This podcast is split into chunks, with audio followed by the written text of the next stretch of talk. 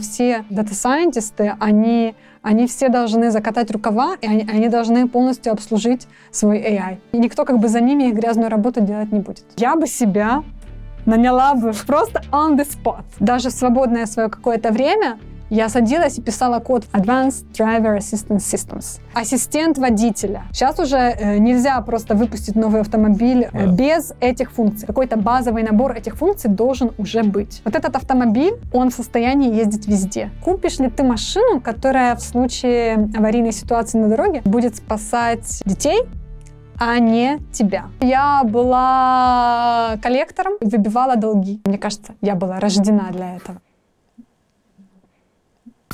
Айтишечка надо.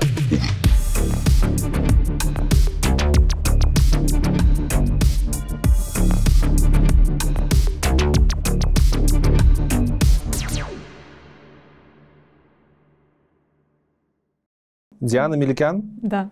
React девелопер в компании а, Aptiv. Аптив. Aptiv. Да. Спасибо тебе, что согласилась прийти.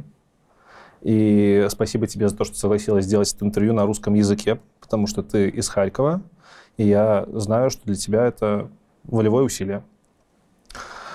И давай перед тем, как поговорить про систему автономного всякого там движения, да, вождения, про то, про что я сегодня хотел с тобой поговорить, поскольку это та сфера, в которой ты работаешь, поговорим про то, как ты вошла в IT, потому что это одна из самых больших таких тоже важных тем в IT-бороде. Как ты попала в айтишку? Вот прям с самого начала. Мгм. С самого начала, я вот имею в виду оттуда, где ты в Харькове родилась, да, и где ты вот наполовину украинка, наполовину, как мы видим, и не украинка. Да, я наполовину украинка, наполовину армянка. Так, А, об этом рассказать? Как- расскажи, Да, пожалуйста, Хорошо. была ли ты в Ереване?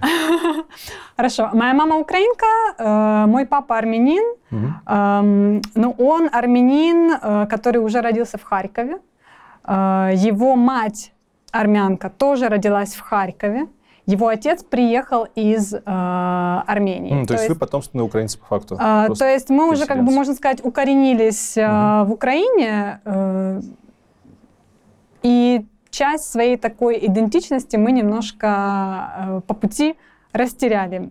Как результат, м, я, мой брат, э, мой второй брат и моя сестра, мы на армянском вообще не говорим, к сожалению. Это очень стыдно, это очень плохо. Э, Но вот такой вот грустный факт, что если не прилагать усилий к тому, чтобы ребенок, э, выуч... ребенок выучил какой-то язык этой семьи, если на этом языке в данной стране не говорят, то как результат ребенок на этом языке говорить не будет. В принципе, если взять э, любого человека, который родился в семье иностранцев, скажем так, э, и пошел в школу, в даже если в семье говорили, допустим, на каком-то языке другом, отличном от того, я- от языка страны, в которой он живет, Мгм. он пойдет э, в садик, пойдет в школу, пойдет дальше, и он э, язык э, забудет. Он, может быть, его будет понимать, но говорить на нем уже не будет. А так как у меня в семье на армянском даже не говорили, потому что у меня мама украинка, а а папе самому тяжело говорить на армянском, потому что он уже родился в Харькове. э, То есть он, он армянский понимает, а говорить ему тяжело. Он может сказать, но говорить тяжело. Э, Научить меня он э, не пытался, как бы цели себе такой не ставил. Блин, это сложный вообще вопрос такой. э, Ну, у тебя папа родился в Украине, ты родилась в Украине. А Ты чувствуешь какой-то дискомфорт из-за того, что ты э, принадлежишь наполовину там к армянской культуре, но не имеешь с ней больших точек соприкосновения? Мгм, мгм. Просто по всем признакам ты украинка, ну, типа Да. родители украинцы, ты уже украинка, все. Да, э, немножечко, ну смотри, я бы не сказала, что это дискомфорт. Эм, я чувствую э, себя, что мне не повезло, что моя армянская семья мне не передала свою культуру и язык, больше язык там, больше скорее язык, потому что если бы меня научили армянскому языку, я бы знала этот язык, а была бы ближе к этой культуре. К сожалению, этого не произошло. То есть я чувствую, что есть немножко такое упущение в том плане, что э, я потеряла связь со своей э, исторической э, родиной, потому что она растерялась по пути. Вот Мгм. несколько поколений прошло, и без, без прилагаемых усилий со стороны там ни бабушка, ни папа не старались мне это донести и меня научить, и оно, оно сошло на нет. Вот. А, то есть я чувствую, что мне в этом плане не повезло, но я не чувствую себя дискомфортно. Хорошо, когда, допустим, э, вообще армяне очень... эм, Для, для них вопрос сохранения своей культуры, своего э, там, исторического культурного наследия очень важен. Во-первых, они считают э, армянами всех, кто как-то хотя бы частично армянин немножко. И даже если, допустим, там моя мама украинка, которая вышла замуж за армянина, для армян она уже армянка. Потому что она вышла замуж за армянина, все, все, забудь, ты армянка, и только попробуй сказать, что нет. Вот, то есть для, для армян я, конечно же, армянка. Э, Никто мне никогда не скажет, что я там ме- меньше армянка, чем кто-то другой, но то, что я языка не знаю, это, это очень стыдно, это ужасно, это плохо. М, Но я знаю, что это не моя вина. Да. С другой стороны, ты украинка. Да. И ты себя идентифицируешь как украинка. И в этом плане никаких проблем не должно быть. Э, Вообще никаких проблем. Все, это просто я что спрашиваю, чтобы ты мне в личку писала, что ты на 50% армянинка, Да, армянка, прости, да. а 50% украинка. Я думал, может, там какая-то дилемма прям большая, но ты себя идентифицируешь как украин, украинский Нет, человек. э, значит, смотри, если, например, э, я скажу своим армянским родственникам, что я на, на 50% украинка, на 50% армянка, они скажут, Ты на 100%. ты армянка. Какая, какая. Вот.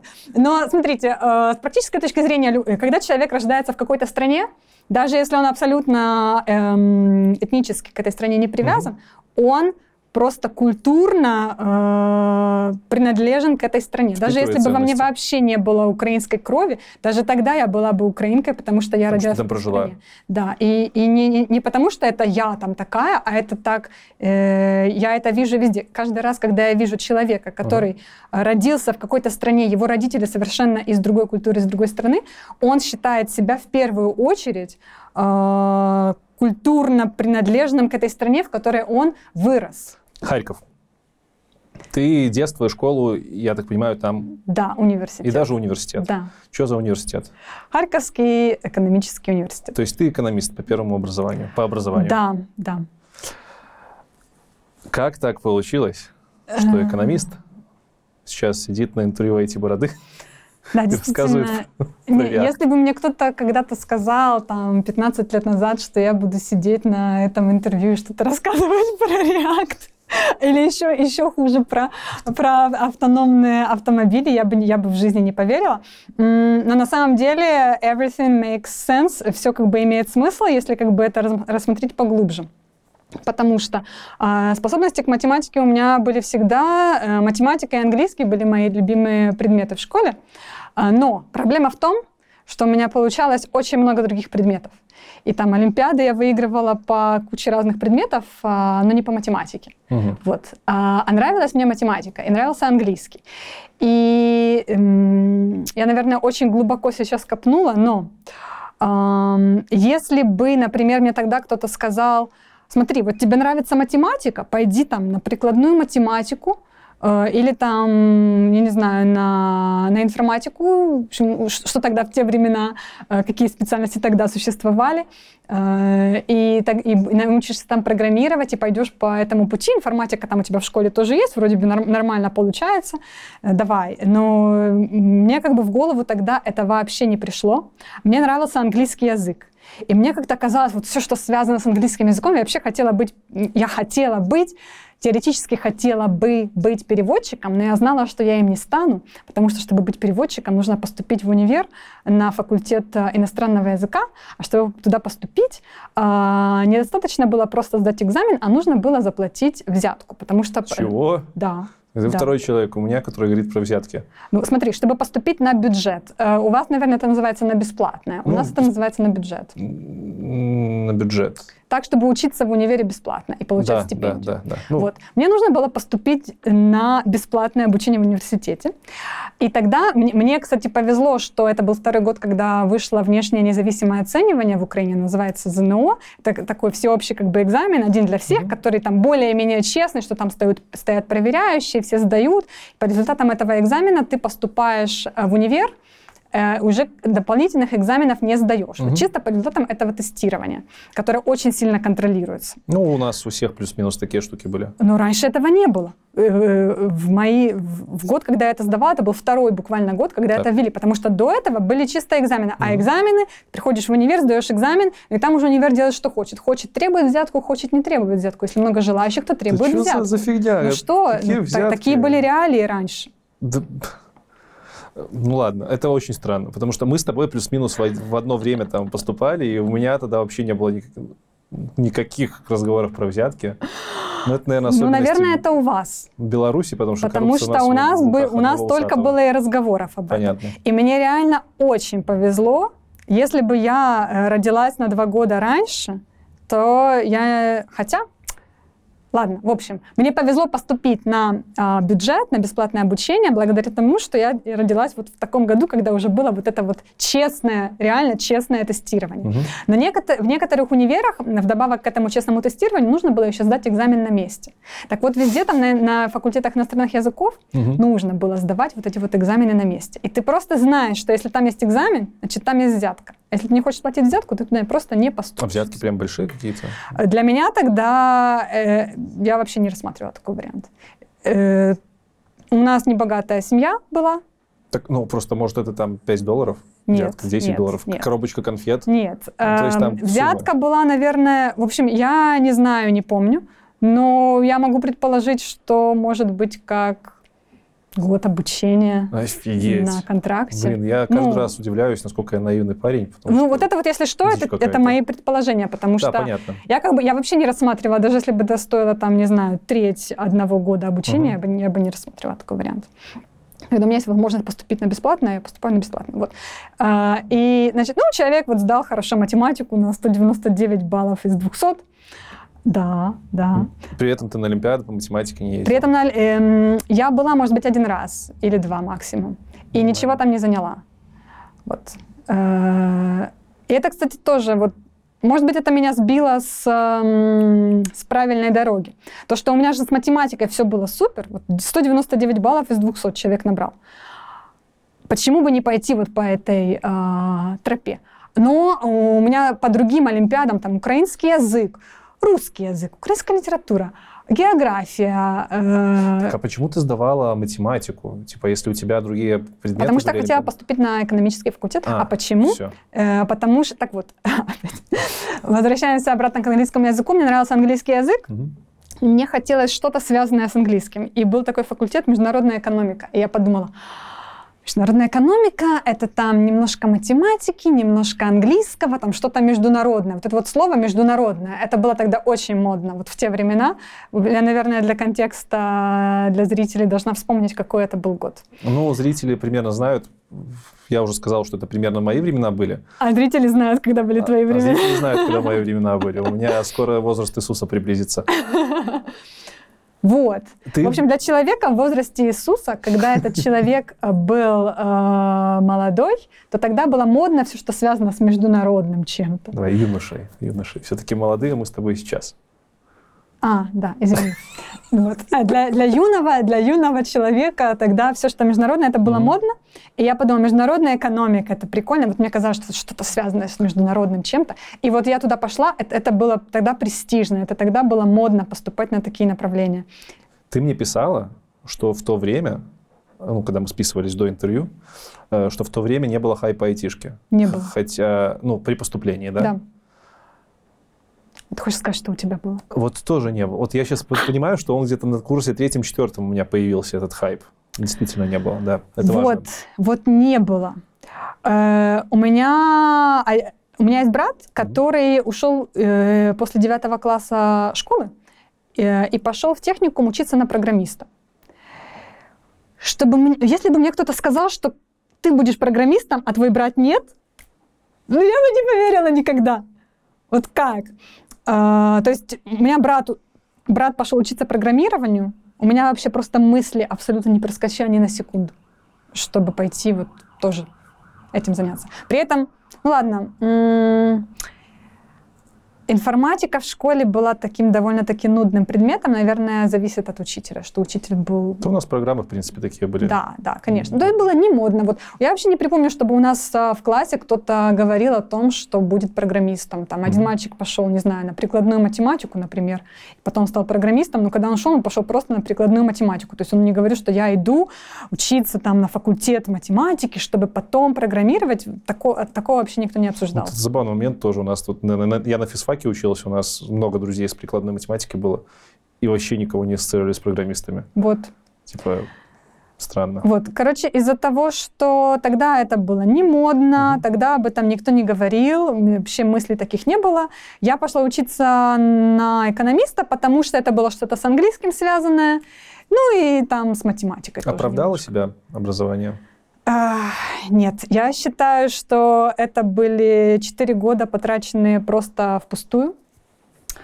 Я считаю, что все, чему я там научилась за 4 года, э, Харьковский национальный экономический университет, все, чему я там научилась за 4 года, это можно было, в принципе, выучить за один год максимум. Все полезное, что я как бы оттуда почерпнула, это можно в один год как бы эм, собрать, и то это мне в жизни не пригодилось. Ты говоришь, один год обучения можно Да. было сократить. Да. А как же вот эта вот тема с социальным воспитанием там, и все такое? Я, как общажный, могу сказать, что в общаге было классно. И годика два в общаге пожить надо. Смотри, а, я училась 4 года в, Харьков, в Харькове. Мгм. Я жила с родителями. Я ходила на, на пары, возвращалась домой. Если бы я, э, чтобы учиться в этом универе, должна была переехать в другой город, там жить в общаге, как-то самостоятельно существовать, может быть, подрабатывать, может быть, чем-то еще заниматься, тогда было бы, наверное, больше от этого толку. А то, что я просто такое как бы тепличное растение, жила дома с родителями, а, трудностей особо никаких не имела, мне не нужно было тогда работать, потому Мгм. что я живу с родителями. Я просто учусь и особо э, как бы из кожи вон не лезу, чтобы чего-то достичь, потому что у меня все хорошо, все есть, я уже поступила, можно, в принципе, расслабиться и спокойно учиться. Вот, поэтому эт- эти годы были потрачены впустую. Если бы у меня было больше каких-то испытаний, больше как- какого-то движа, тогда м, я бы сказала, что я об этих годах, годах не жалею. И здесь э, пример. Я после того, как кончила бакалавра в Харькове, я поехала учиться за границу. И там уже мне нужно было жить самостоятельно в других странах, нужно было, в общем, там решать кучу жизненных таких вопросов. И мне эти годы учебы за границей, эм, я считаю, что это годы не потрачены, потому что это, это годы в копилку моего жизненного опыта. Мгм. А вот эти четыре года дома с родителями в Харькове, в универе, в городе, в котором я жила всю жизнь, вот это я считаю, что годы были востребованы. То есть, условно, если бы ты жила в каком-нибудь э, Кембридже, и тогда бы обучение в Кембридже для тебя тоже было бы потраченным. Ну, ты понимаешь, да? Если бы я, да, если бы... Если бы ты жила в Британии, Но смотри, тут еще, да, бы если бы, это был, если мира. бы это был хороший университет, реально с качественным образованием, так, э, причем еще по специальности, как- по которой я дальше буду работать, Мгм. тогда да. А так как э, я считаю, что качество образования на экономических э, факультетах в Украине довольно-таки низкое, Как минимум в то время. как минимум в то время, как там сейчас, я не знаю, но когда училась я, э, качество было низкое. Мгм. Э, Большинство преподавателей это были люди, оторванные от э, практики полностью. И уже не- не- ладно, там даже если не говорить о каких-то совсем э, примерах некоторых сумасшедших, реально сумасшедших преподавателей, которые на, на лекциях нам рассказывали что угодно, только не предмет. Даже вот просто взять обычный, ну, ну неужели это уровень, если преподаватель приходит на лекцию и диктует нам конспект из книжки? Просто диктует конспект. Но мне, мне есть с чем сравнить. Я уехала потом учиться в другие места, немножко поездила, поучилась в разных университетах. Мне реально есть с чем сравнить. Когда приходит человек из индустрии, из бизнеса, и рассказывает так, как есть, и рассказывает на каких-то конкретных примерах, и абсолютно не читает никакого конспекта. Вообще чего-то такого, как конспект, не, не было. э, ладно. Просто я училась в нескольких странах, там везде по-разному. Ну, в общем, там, где мне понравилось, чего-то такого, как конспект, быть не могло. Ну, Есть какие-то материалы, ты сидишь, ты туда пришел не для того, чтобы строчить ручкой по бумаге, Мгм. а для того, чтобы э, послушать и пообщаться с преподавателем. А то, что ты можешь книжки и так Да, прочитать, понятно. прочитаешь Хорошо. там. Это мы уже сильно углубились, но тем не менее, раз мы углубились в эту тему, не могу не спросить. Вот сейчас ты уже работая в айтишке не первый год, э, как ты относишься к ребятам, которые после технических вузов приходят? Тут надо сказать, что мы живем в Польше сейчас и записываемся в Польше. Ты уже давно в Польше живешь. И, Да. наверное, речь будет идти о ребятах, которые из польских вузов приходят. Да. Технических, именно айтишники. Да, э, Нужно им это или нет? Может, на курсы? Все.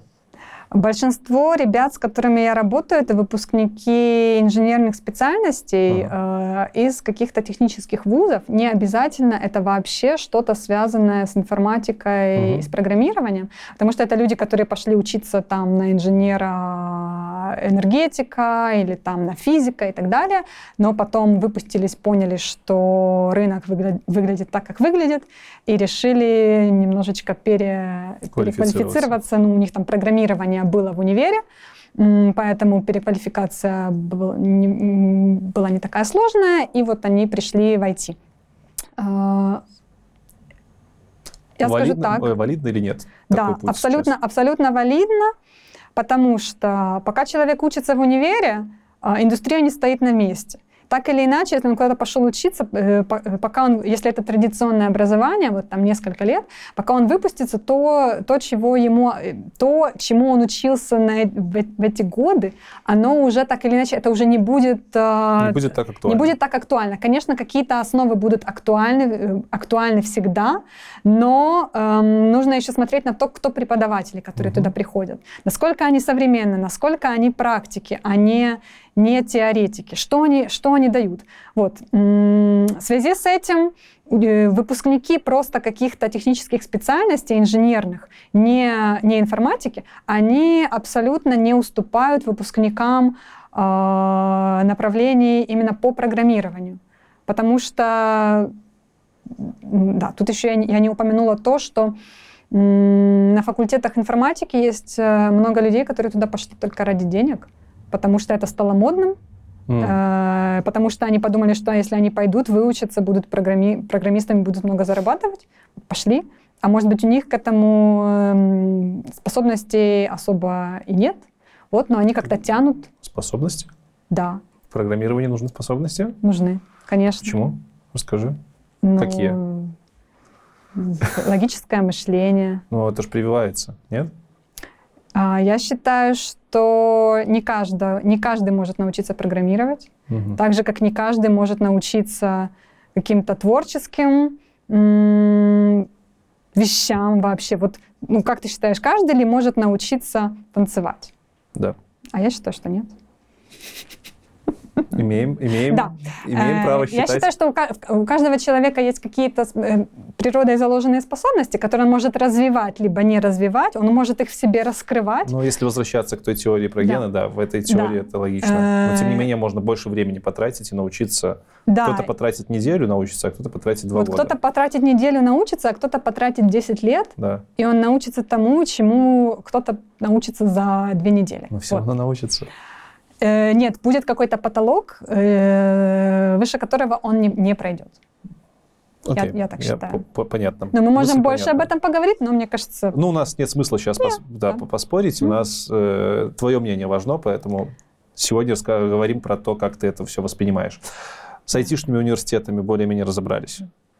Э, если подытоживая, типа кто-то идет за бабками в университеты, и это видно, да? Я так понимаю, несмотря на то, что они прошли. это видно, что несмотря на то, что у них как бы есть а, официальное традиционное образование, но они уступают тем, у кого этого, этого нет, но эти другие люди, допустим, э, у них э, просто есть более, ну, короче, Огонь более развито логическое Да. мышление тоже, и они быстрее учатся. Возвращаемся назад к твоему окончанию университета. Да. В как... У тебя на тот момент, когда ты уже доучилась в университете, была вот эта вот навязчивая идея, что что-то тут не то и что-то я не то делаю?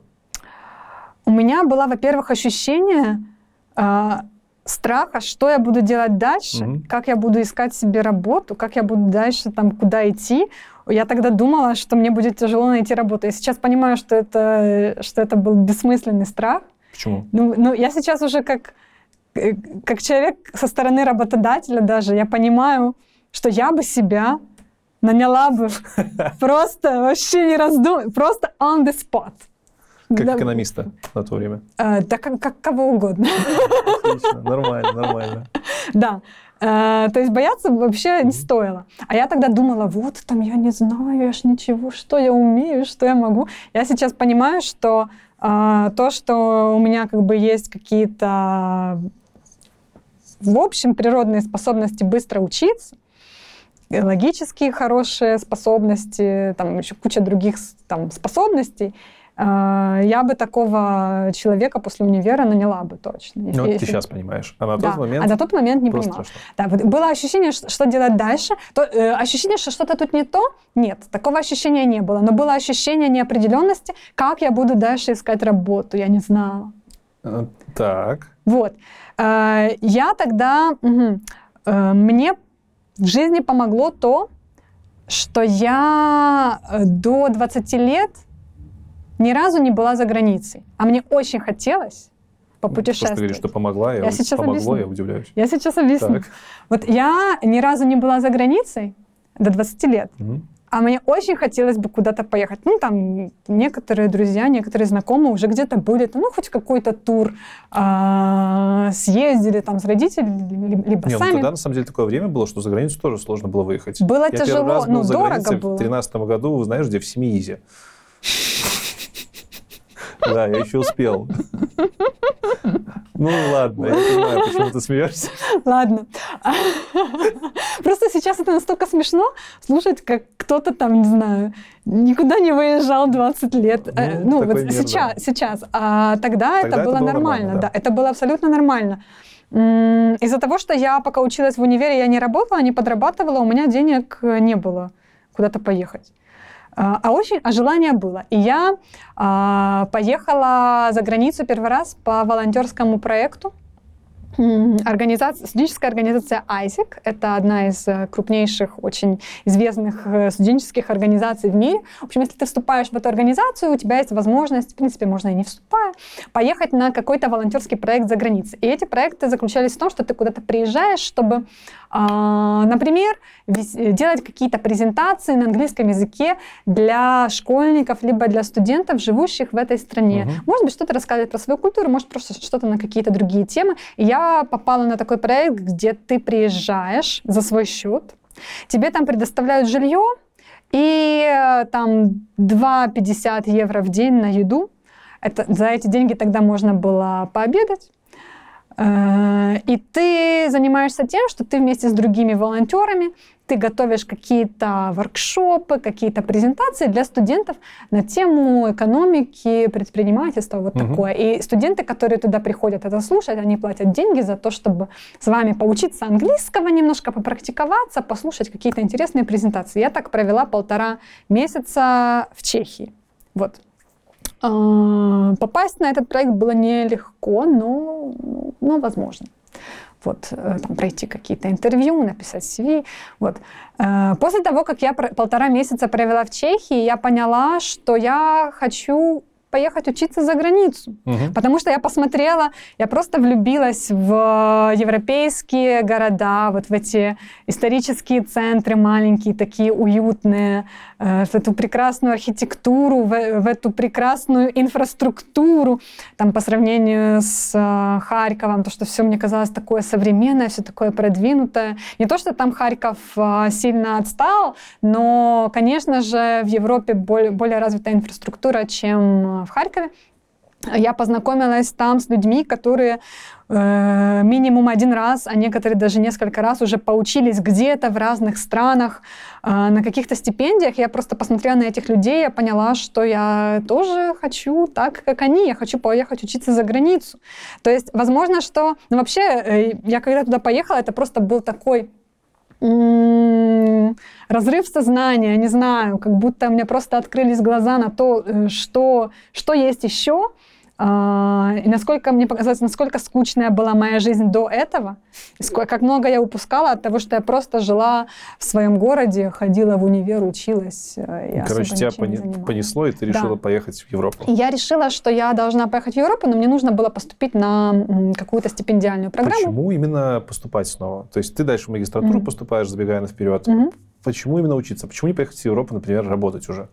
Потому Страшно? что ты как э, выпускник э, украинского вуза не можешь просто так приехать работать А, в Европу. То есть учиться было проще, тут Конечно. при- поехать А, учиться. Да, поехать учиться гораздо проще. Во-первых, это сейчас уже, сейчас уже благодаря прогрессу, который Украина сделала за последние там, лет 10 в плане международных отношений, сейчас уже можно, я не говорю сейчас э, после 2022 года, но э, можно ездить в Европу, бе- Без в виз. Евросоюз без виз, это во-первых. Во-вторых, можно приехать как турист без визы и начать на месте искать работу. Сейчас уже такие возможности есть. Раньше таких возможностей не было. Ты можешь приехать по визе, ты должен сделать визу туристическую. У тебя просто так э, не возьмут на работу, если ты по такой визе приехал. Ну, короче, это было очень сложно. Понятно. Плюс человек, человек просто выпускник, без опыта работы. Куда ты поедешь, Ягоды куда ты собирать. устроишься. Э, хорошо, Например. ты можешь приехать собирать ягоды. Э, как от ягод ты перенесешься Ну, на, на точку, на точку, где ты начнешь работать э, более-менее там по специальности хотя бы. Нет, это такой скачок э, я вообще не видела, чтобы кто-то проворачивал. Поехать учиться, это да. Едешь как студент, поступаешь куда-то, едешь, учишься, пока ты учишься, ты там на месте ищешь какую-то стажировку, либо, либо работу, у тебя есть время, чтобы это найти, пока ты закончишь учебу, может быть, ты что-то уже найдешь, и дальше уже все, все как-то пойдет. Э, Переезжая в Европу, там опустим некоторые детали, хотя они, в принципе, интересные, там Erasmus и все вот это вот, это, конечно, Да. интересно. Э, Но давай опустим, потому что там, я знаю, накидаю, что сейчас привел тут отличницу, она тут рассказывает нам про Erasmus, про Олимпиады, стипендии. Кому надо, те почитать. Мне интересно вот, что ты в магистратуру поступаешь, Да. Четыре года отучившись на экономическом со страхом того, что не найдешь рапо- Да. работу, и ты поступаешь снова на штуку, связанную с экономикой. Да.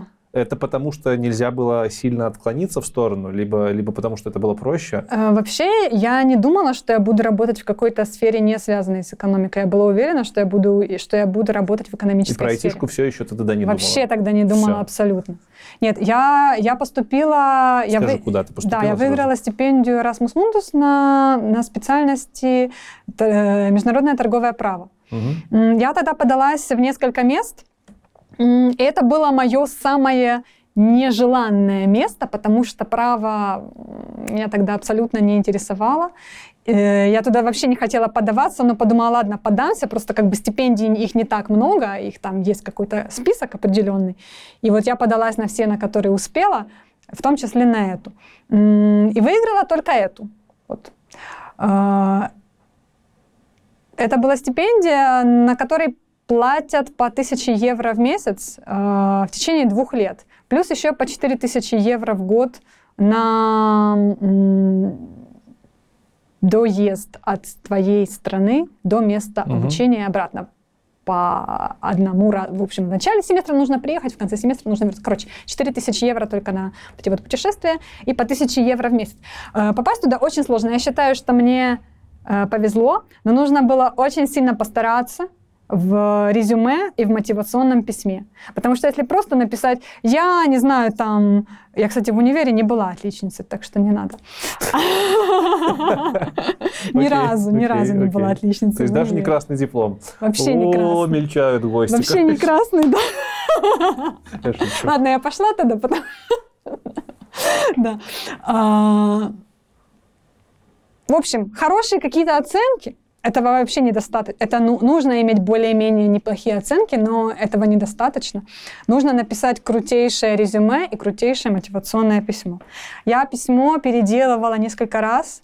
Я его просто со скрипом в душе переписывала несколько раз, потому что э, я уже рассказала, что я познакомилась с очень многими людьми, которые уже этот путь прошли в Европе. Они выигрывали Мгм. эти стипендии, и они мне рассказали, как нужно написать, чтобы вообще иметь какой-то шанс. Так вот, мой первый э, черновик с таким меня бы никуда точно не взяли, потому что я там скромненько написала, я там хочу учиться. Нет, нужно себя расхвалить, нужно просто переступить через себя.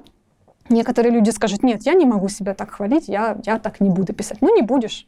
Иди. Дай кому-нибудь другому. Open, open, open AI. Но я вообще, концов. да, но я вообще человек не наглый абсолютно. И Мгм. мне как бы себя расхваливать было очень неприятно. Я, я реально человек очень скромный. А, Да, ну правда. И мне себя расхваливать было ужасно некомфортно, но это нужно было сделать. Короче, я рассказываю, как, как выиграть стипендию. Нужно дать ее, ну, нужно дать свои документы, чтобы почитал тот, кто стипендию уже выиграл. И нужно сделать то, что он скажет. Вот. А, какой Это вопрос был? к магистратуре, да. Э, Ты поступаешь в магистратуру на трейд-ло Да. и А, так вот. отучиваешься там в нескольких странах, я так Да, понимаю. Значит, тебя вообще э, туда-сюда да. гоняет. Да, э, это магистратура, два года. Мгм. Один семестр в Испании, один семестр в Нидерландах и потом два года во Франции. Что за магистратура? Это какой-то отдых, типа по разным странам А, мотаться. По разным странам мотаться. Кто-то скажет. Я Да. так не считаю, А, конечно. Во-первых, я скажу так. э, Я еще должна уточнить, что мне ужасно не хотелось изучать право. Мгм. Но я подумала, что если мне будут платить по 1000 евро в месяц, я согласна изучать даже физику, которая была моим, моим нелюбимым предметом в школе. Вот я тогда так и сказала. Я бы за тысячу... Мне просто некоторые говорили, «З- с- ты, ты поедешь направо? Ты направо? Зачем? Я говорю, я бы за эти деньги учила бы даже физику. То есть, возможно, жить за границей, Мгм. получать э, достаточно денег для жизни, а в те времена, какой это был год э, юного э, Иисуса, 13, в общем, 14. Э, да. В те времена 1000 евро на жизнь в этих странах, Испания, Нидерланды, Франция, было достаточно. Вот реально достаточно. Это с арендой комнаты С какой-нибудь? арендой комнаты, да. Мгм. Этого было абсолютно достаточно и даже оставалось еще. У меня после того, как я закончила учиться, у меня были сбережения, потому что я не все потратила. Но у нас были задержки с выплатой стипендий. Иногда бывало, что не платили по два месяца. Мгм. Потому что ты переезжаешь из одной страны в другую, пока там с банками все организуют, могли не, при- не присылать стипендии. Тогда была вот эта вот голодная студенческая жизнь, когда у тебя там только макароны с помидором и, все, и больше ничего. А, Это было, или когда ты там не платишь за проезд, потому что нечем, это было. Но это было чисто вот из-за из этих организационных Мгм. моментов, что задерживали стипендию, а когда ее уже выплачивали, ты просто ты ну, ты купаешься в роскоши, потому что ну, ну, ну, для студента это огромные Да, были понятно. деньги. Вот. Ты, да. Э, Что это за стипендия, что это за магистратура, ты говоришь отдых. А, хм. Значит, зачем это вообще делается? Зачем, такие, зачем так много денег платят? Зачем такие программы организовывать? За это платил Евросоюз, Еврокомиссия. Это для того, чтобы привлекать э, самые лучшие таланты э, из стран э, всего мира в Европу. Потому что когда человек приехал, ему там платили деньги, он там провел свои, скажем так, допустим, лучшие годы жизни, ему там понравился, он там обзавелся друзьями, возможно, что этот человек останется там жить. Мгм. Это хорошо для Европы привлечь, таки, привлечь людей. Ну, отбор, э, конкурс был э, Да, понятно. очень как бы жесткий, чтобы туда пройти. А это стипендия только для не членов Евросоюза? Это стипендия для не членов Евросоюза, а для членов Евросоюза э, это было 500 евро, в два раза меньше. И им не хватало. А зачем она им вообще? В смысле, почему? Зачем она им нужна? Если это стипендия по привлечению в Евросоюз. Э, Это часть стипендии по привлечению в Евросоюз, э, а а 500 вот эти вот евро, это чтобы талантливые, но не сильно богатые европейцы тоже как бы э, поучились. Да. Вот. Э, Так вот, если ты проведешь свои лучшие годы в этих странах, обзаведешься там друзьями, контактами, и как бы тебе понравится европейский стиль жизни, то э, вполне возможно, что ты там останешься и будешь как бы работать на благо э, Евросоюза, что Мгм. хорошо для Евросоюза. А если ты уедешь, то ты навсегда запомнишь, как тебе там было классно, какие у тебя там друзья. Удобно. Возможно, что ты будешь сотрудничать с ними. То есть, как бы таким образом Евросоюз себе растит эм, единомышленников друзей э, по другим странам. Да.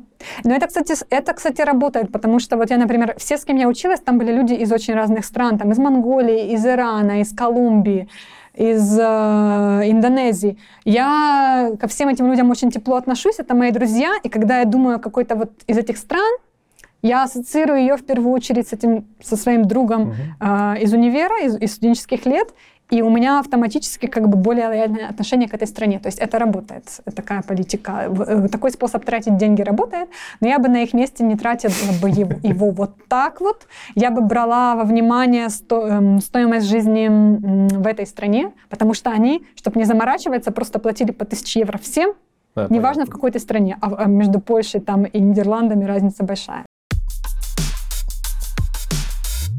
Либо после магистратуры, либо где-то во время ты начинаешь работать в консульстве в Совете Европы. Да. Звучит прям типа вау. Типа Совет Европы. Я просто загуглил, что это такое. С ответом, Да. типа, самая старейшая организация, которая там прям рулит всем. Да. Как так получилось? А, там Значит, я училась а, в то время во Франции, и, и мне нужно было писать диплом, и я решила, что не буду сильно с этим дипломом заморачиваться, пойду на какую-нибудь стажировку. И я подалась а, на стажировку в Совет Европы, потому что я училась во Франции в Страсбурге, а это город, в котором находится Совет Европы. И там, ну, как бы все знали Совет Европы, мы были там на экскурсии, Мгм. и там была стажировка. Стажировка была неоплачиваемая, то есть тебе ничего абсолютно не платят, пока ты там работаешь. Э, Я решила податься, потому что это круто. Э, Частью Совета Европы есть, э, является Европейский суд по правам человека, например. ЕСПЧ знаменитый. Да. Украина является членом Совета Европы. Только граждане стран-членов Совета Европы могут э, работать в Совете Европы. Вот я, так как я из Полтора Украины. года ты там пробыла? Да. Да. э, так вот, Интересно было? э, Что ты там делал вообще? Да. Значит, я туда пошла на, на стажировку в финансовый отдел. Мгм. Задания там были такие ад- административные, как бы помогать работникам финансового отдела там по каким-то документам, что-то где-то ввести в систему, заплатить, проплатить, посчитать, распечатать, пораскладывать. А, Когда закончилась стажировка, мне предложили рабочий контракт, и я осталась там работать. В этом же финансовом отделе я, я работала в отделе платежей. Нужно было вбивать платежи систему. В систему. Это была самая нудная работа в моей жизни. Я там не научилась в плане как специалист практически ничему, потому что задания были ужасно простые, ужасно. Эм, Скиллов, там вообще никаких не нужно было, чтобы это делать. Любой человек может научиться эт- это делать. Единственное, что нужно было знать, так на самом деле, э, это язык. Нужно было знать английский и французский.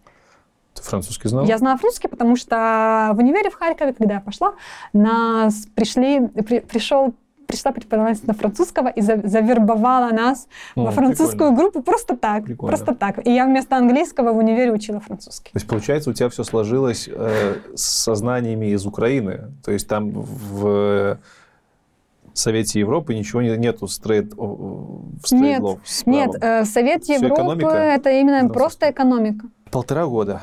Да, э, но это было так, что мне каждый месяц примерно э, давали контракт на один месяц, на два месяца, либо на три месяца. Мне не могли дать контракт более почему долгосрочный, потому что там по, по причинам распределения бюджета они не, мог- они не могут нанять э, человека на какой-то долгий срок. Вот такого ну, вот, как в я. принципе, понятно. А, вот, И, то есть каких-то долгосрочных перспектив там строить было невозможно.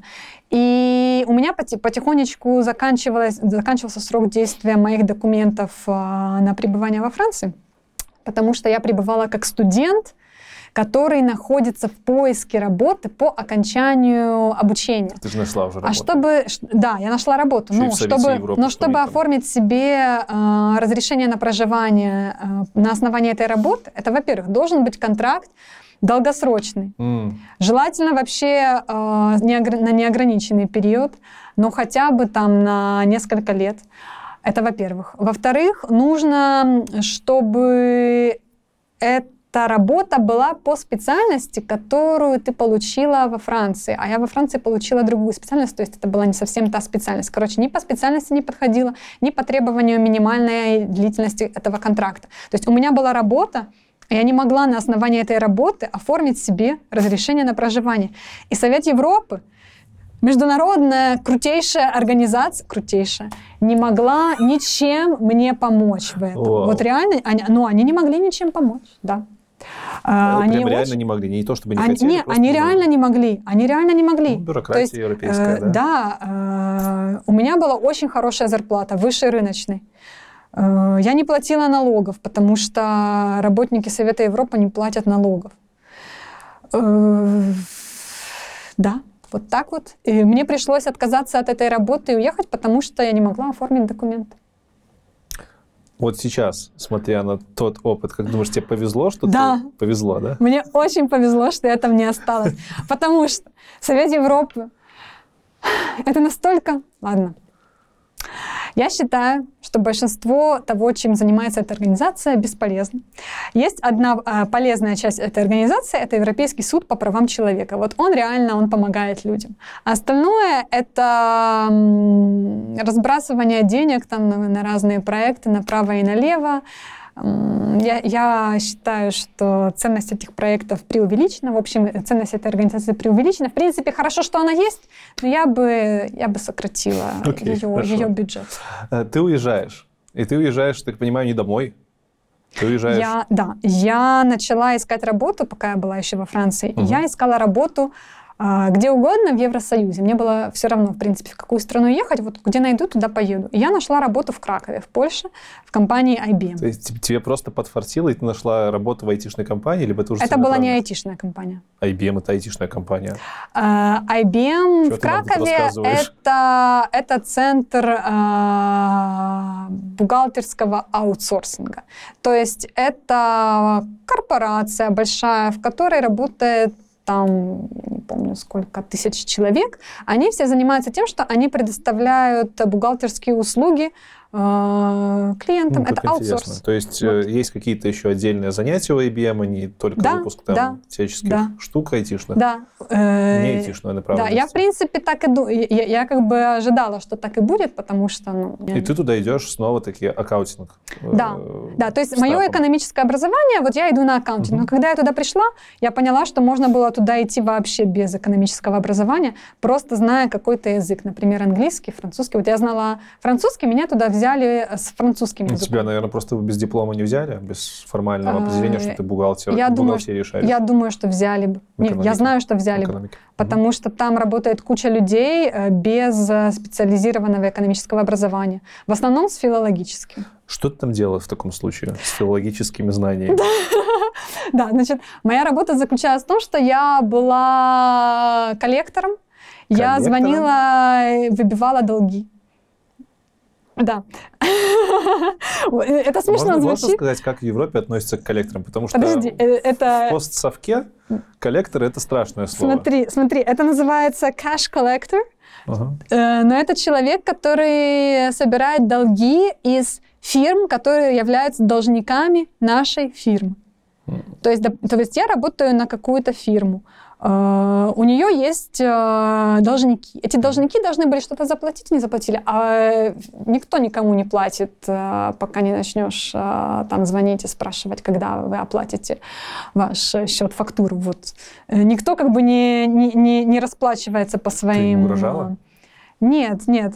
Судами, ну, нет, в все было как бы все, все было все было очень культурно в основном. То есть это Ага. как бы я звоню в бухгалтерские отделы каких-то фирм, и я говорю, вот вы нам должны были заплатить там 100 тысяч евро до такого-то числа, а деньги мы еще не получили. Когда мы можем ожидать, что вы нам заплатите? То есть это такая функция э, умного напоминальщика, можно сказать. Э, да, умный напоминальщик, плюс еще, конечно, там, когда этот платеж придет, нужно там проверить, Мгм. допустим, он неправильно зарегистрировался в системе, нужно там посмотреть, что там по долгам, может быть, какие-то там долги зачесть. Короче, это была бухгалтерская работа в основном, потом я еще немножко поменяла там род деятельности, но тоже это была бухгалтерия, занималась еще немножко другим, неважно чем, короче, это все неинтересно, это было нудно.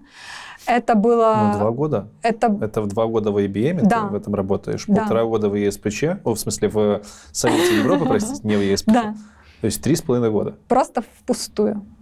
В плане... Ну, вот- как вот как- для того, чтобы да. понять, А, что можно как-то еще. это- Прошел час, мы это наконец-то было время, да, это было время, которое я как специалист, можно сказать, просто потратила впустую. Мгм. Я сама понимала, вот тогда я уже, я, я уже будучи в IBM, я начинала понимать, что что-то тут не то.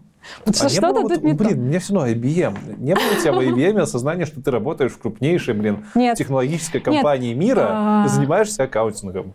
Типа, что типа это классно? Нет, типа, что плохо? можно было бы перейти в IBM. Невозможно такой перейти. Невозможно. Ну, То как есть ты это себе представляешь, что если, что если в Кракове, например, там работает 2000 человек, из которых там 1800 это аккаунтинг, Но у меня а- в голове, что у вас есть какая-то корпоративная почта, куда вам там директора Нет. IBM сыпят новости, что это компания настолько большая компания, продала столько процессоров. э, это настолько большая компания, э, что до нас вот такие вот новости не доходили. Все, я Мы занимались другим. корпорация. Вообще. Про- ну, корпорация, она как бы имеет настолько много э, сфер деятельности, что если я нахожусь вот в этой сфере, до меня вообще как бы там э, core бизнес, э, ключевой бизнес IBM вообще. Что тебя выдернуло через два года? Мне повезло, что моя работа стала настолько нудной, что просто как бы дальше терпеть это было невозможно. Так. Там, в общем, произошло, произошла такая ситуация, что меня нагрузили такой мега нудной работой, а, которая при этом была абсолютно бесперспективная в том плане, что я с этим опытом, если я еще хочу куда-то пойти в другое место, это нигде не пригодится. Мгм. В общем, мне очень повезло. И я начала думать, что так, пора что-то с этим делать, потому что я вот просто просматриваю вакансии, и я понимаю, что я ничего не умею. С чем я пойду в другую фирму? Я, ну, у меня, конечно, был, э, был потенциал для карьерного роста внутри фирмы. Я могла легко стать там тимлидом и дальше идти как бы по, а, по, карьере, по карьерному пути управленческому. Но меня это тогда не, не интересовало абсолютно. И да, я хотела еще как бы, прежде чем я стану тем лидом и начну управлять людьми, я хотела заняться чем-то чем еще. Вот. У меня была подруга, она моя одногруппница из Харькова, из экономического универа. Вот хоть что-то полезное можно было из этого универа вынести. Вот. Она работала тогда в бизнес intelligence Мгм. в Берлине. И она, э, мы, мы какой-то, какой-то день что-то обсуждали, и она говорит, почему бы тебе не пойти в бизнес, в бизнес intelligence? Давай, у нас там прикольно, интересно. Короче, она мне рассказала про бизнес intelligence, и я подумала, ну да, в принципе, ничего так. А, возможно, что это был момент, в который я начала интересоваться вообще темой бизнес intelligence, начала гуглить, начала смотреть какие-то видео на ютубе о том, чем занимается дата-аналист, а, BI, бизнес intelligence, и я вдруг меня просто озарило. Ну, это же для меня. Ну, я, ну, это же я. Вот тут, вот тут рассказывают, чем занимается бизнес-интеллигенс специалист. Ну, это же я. У меня же, у меня же там экономическое образование, у меня же там вот эти, вот эти вот там пункты есть, и мне же это, мне же это понравится, у меня есть вот это и вот это и вот это. Почему? Почему я еще не там? Меня, в общем, в какой-то момент постепенно меня просто, до меня дошло, что вот этим мне нужно заниматься.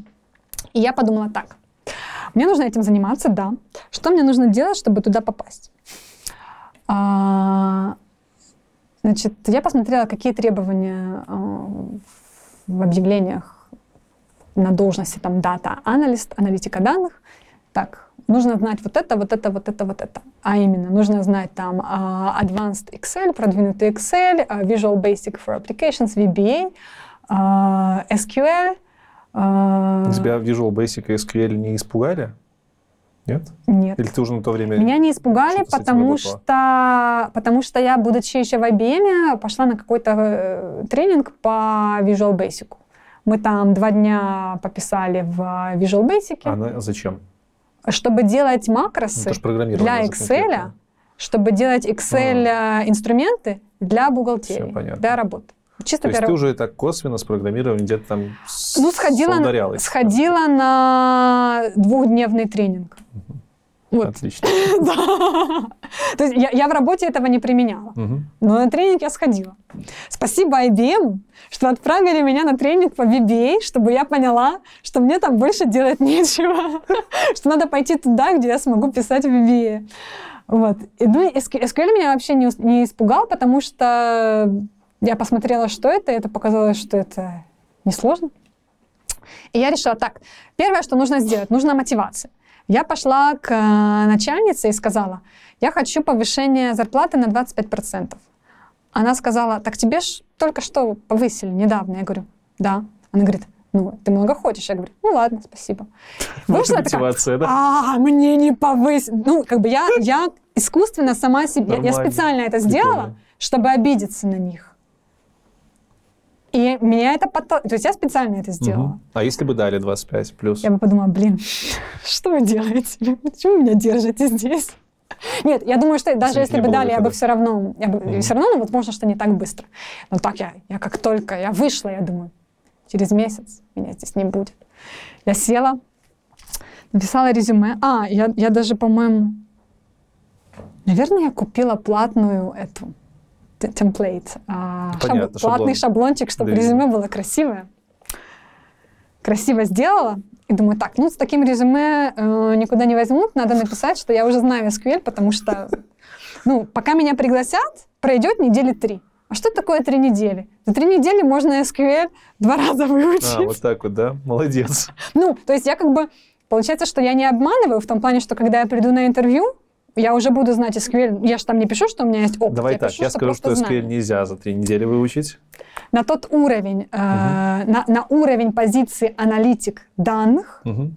где нужно знать Excel, VBA, SQL на начальном уровне, то есть это entry level. На entry level, если я пишу, что я просто его знаю, я же не пишу, что я в нем уже работала, правильно? М. Если сесть три недели позаниматься, у тебя будет то же самое, чем если бы ты это Ну, растягивала. Это классно, это классный кейс. В смысле, это... И после того, как я это уже вписала, все, дороги назад нет. Нужно было быстренько, быстренько. Ну, я там прошла какой-то бесплатный курс по SQL в Стэнфорде, по-моему. Стэнфорд Университи там что-то. Мгм. В общем, такой был серьезный курс с серьезной женщиной. А, сделала. Все хорошо. Мне очень понравилось. Я подумала, почему я раньше в, э- в это не пошла. В общем, да. А, поднажала там на Excel, на VBA, готовилась. Ну, все, все свободное время, конечно, посвятила тому, чтобы подготовиться. Я отправила резюме в 36 мест, писала список. Мне тогда казалось, что это очень много. Это сейчас уже, когда там стало модным входить в IT, сейчас уже понятно, что это мало, но тогда э, это еще не было сильно модным. И тогда мне казалось, что это очень много. Кстати, меня тогда вообще никто не понимал, зачем я это делаю. И ни- никто из, моей, из моего окружения в Кракове не понимал, зачем. В смысле, зачем? Зачем я сферу ухожу из, за- зачем я ухожу из аккаунтинга? У меня же такие перспективы, я же Тогда могу- уже айтишка немножко хайповала, надо сказать.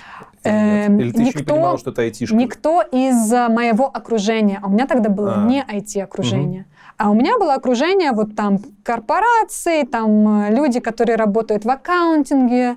Вот они мне говорили, зачем тебе это, давай ты там станешь тем лидом, будешь, э, в общем, зарабатывать Мгм. больше, там у тебя Плюс все будет 25%. красно. Да, ну то есть... эм, если бы я была склонна быть подверженной мнению своих там более опытных э, друзей, коллег, которые мне помогали по карьере, там советовали что-то, я бы не ушла, наверное. Так что, да, в общем, я решила, ну ладно, вы там, ну, они реально считали, что я делаю какую-то ерунду, что я просто занимаюсь, ну, что я занимаюсь ерундой. Но я, я понимала, что я занимаюсь не ерундой, в основном благодаря тому, что к тому времени уже очень много было материалов в интернете, там статей, YouTube-видео на тему вот этих вот свитчеров, там, что как перейти там в карьеру, там, отсюда туда. Мгм. Мне кажется, если бы такого не было, возможно, что у меня было бы мало мотивации. Так, благодаря э, таким видео, вот, например, как сейчас мы с тобой общаемся, благодаря таким вот историям я как-то вдохновилась, что можно. Сколько у тебя времени ушло на переквалификацию? Вот с момента, когда ты решила, и когда ты уже перешла в следующую Э, компанию? Меньше, меньше месяца. Меньше Меньше месяца? месяца ушло на то, чтобы получить офер. Меньше месяца. Меньше месяца? Да. С того момента, когда Да. ты уже вот решила? С того момента, как я выхожу из кабинета начальницы, которая мне не дала 25%, А до, до кабинета начальницы сколько времени ты вникала в тему? я не вникала тогда еще. Это произошло как бы примерно... Вау! Это очень быстро. Это там быстро Прям произошло, да. мотивация очень мощная была. да. Но ты просто не знаешь, насколько нудная была работа. В дата-аналитике уже. В а, в аккаунтинге, в аккаунтинге. да, да. Хорошо. Ладно. Блин, не будем IBM так. Ну, Мне аж как-то неловко стало. Ну, IBM, ну вы что?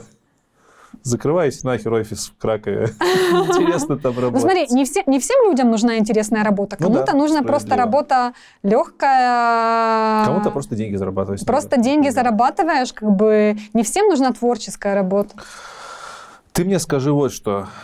Э, ладно, если бы ты там за месяц пошла в очередную какую-нибудь шарагу IBM не шарага. Просто в какую-нибудь шарагу. Ты устраиваешься в Rolls-Royce, простите.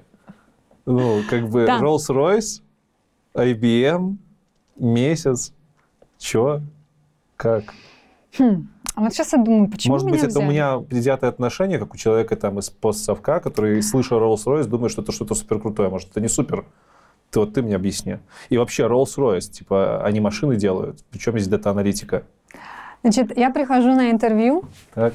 и мне говорят, «А, ну расскажи, что ты знаешь о компании, что, э, что выпускает Rolls-Royce? И я такая, а, а мне, мне, интер- мне, мне позвонила HR Мгм. за день до интервью, я вообще не успела подготовиться к, именно по теме Rolls-Royce. Я вообще, ну, у меня был один день. И я такая, ну, все знают, э, чем занимается Rolls-Royce, но я признаю, что я не, я, я не проверила, чем занимается Rolls-Royce в Кракове. И мне такие, хорошо, Rolls-Royce не выпускает автомобили.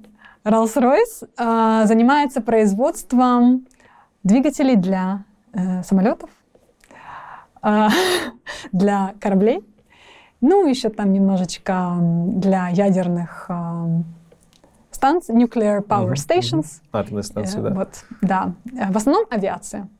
Я такая, да. Нормально выкрутилось. Вот это мне, мне, Чуйка. мне, мне не то, что мне часто везет, но вот тут мне повезло не опозориться. Хотя мне кажется, они поняли, что я не знала, что ответить.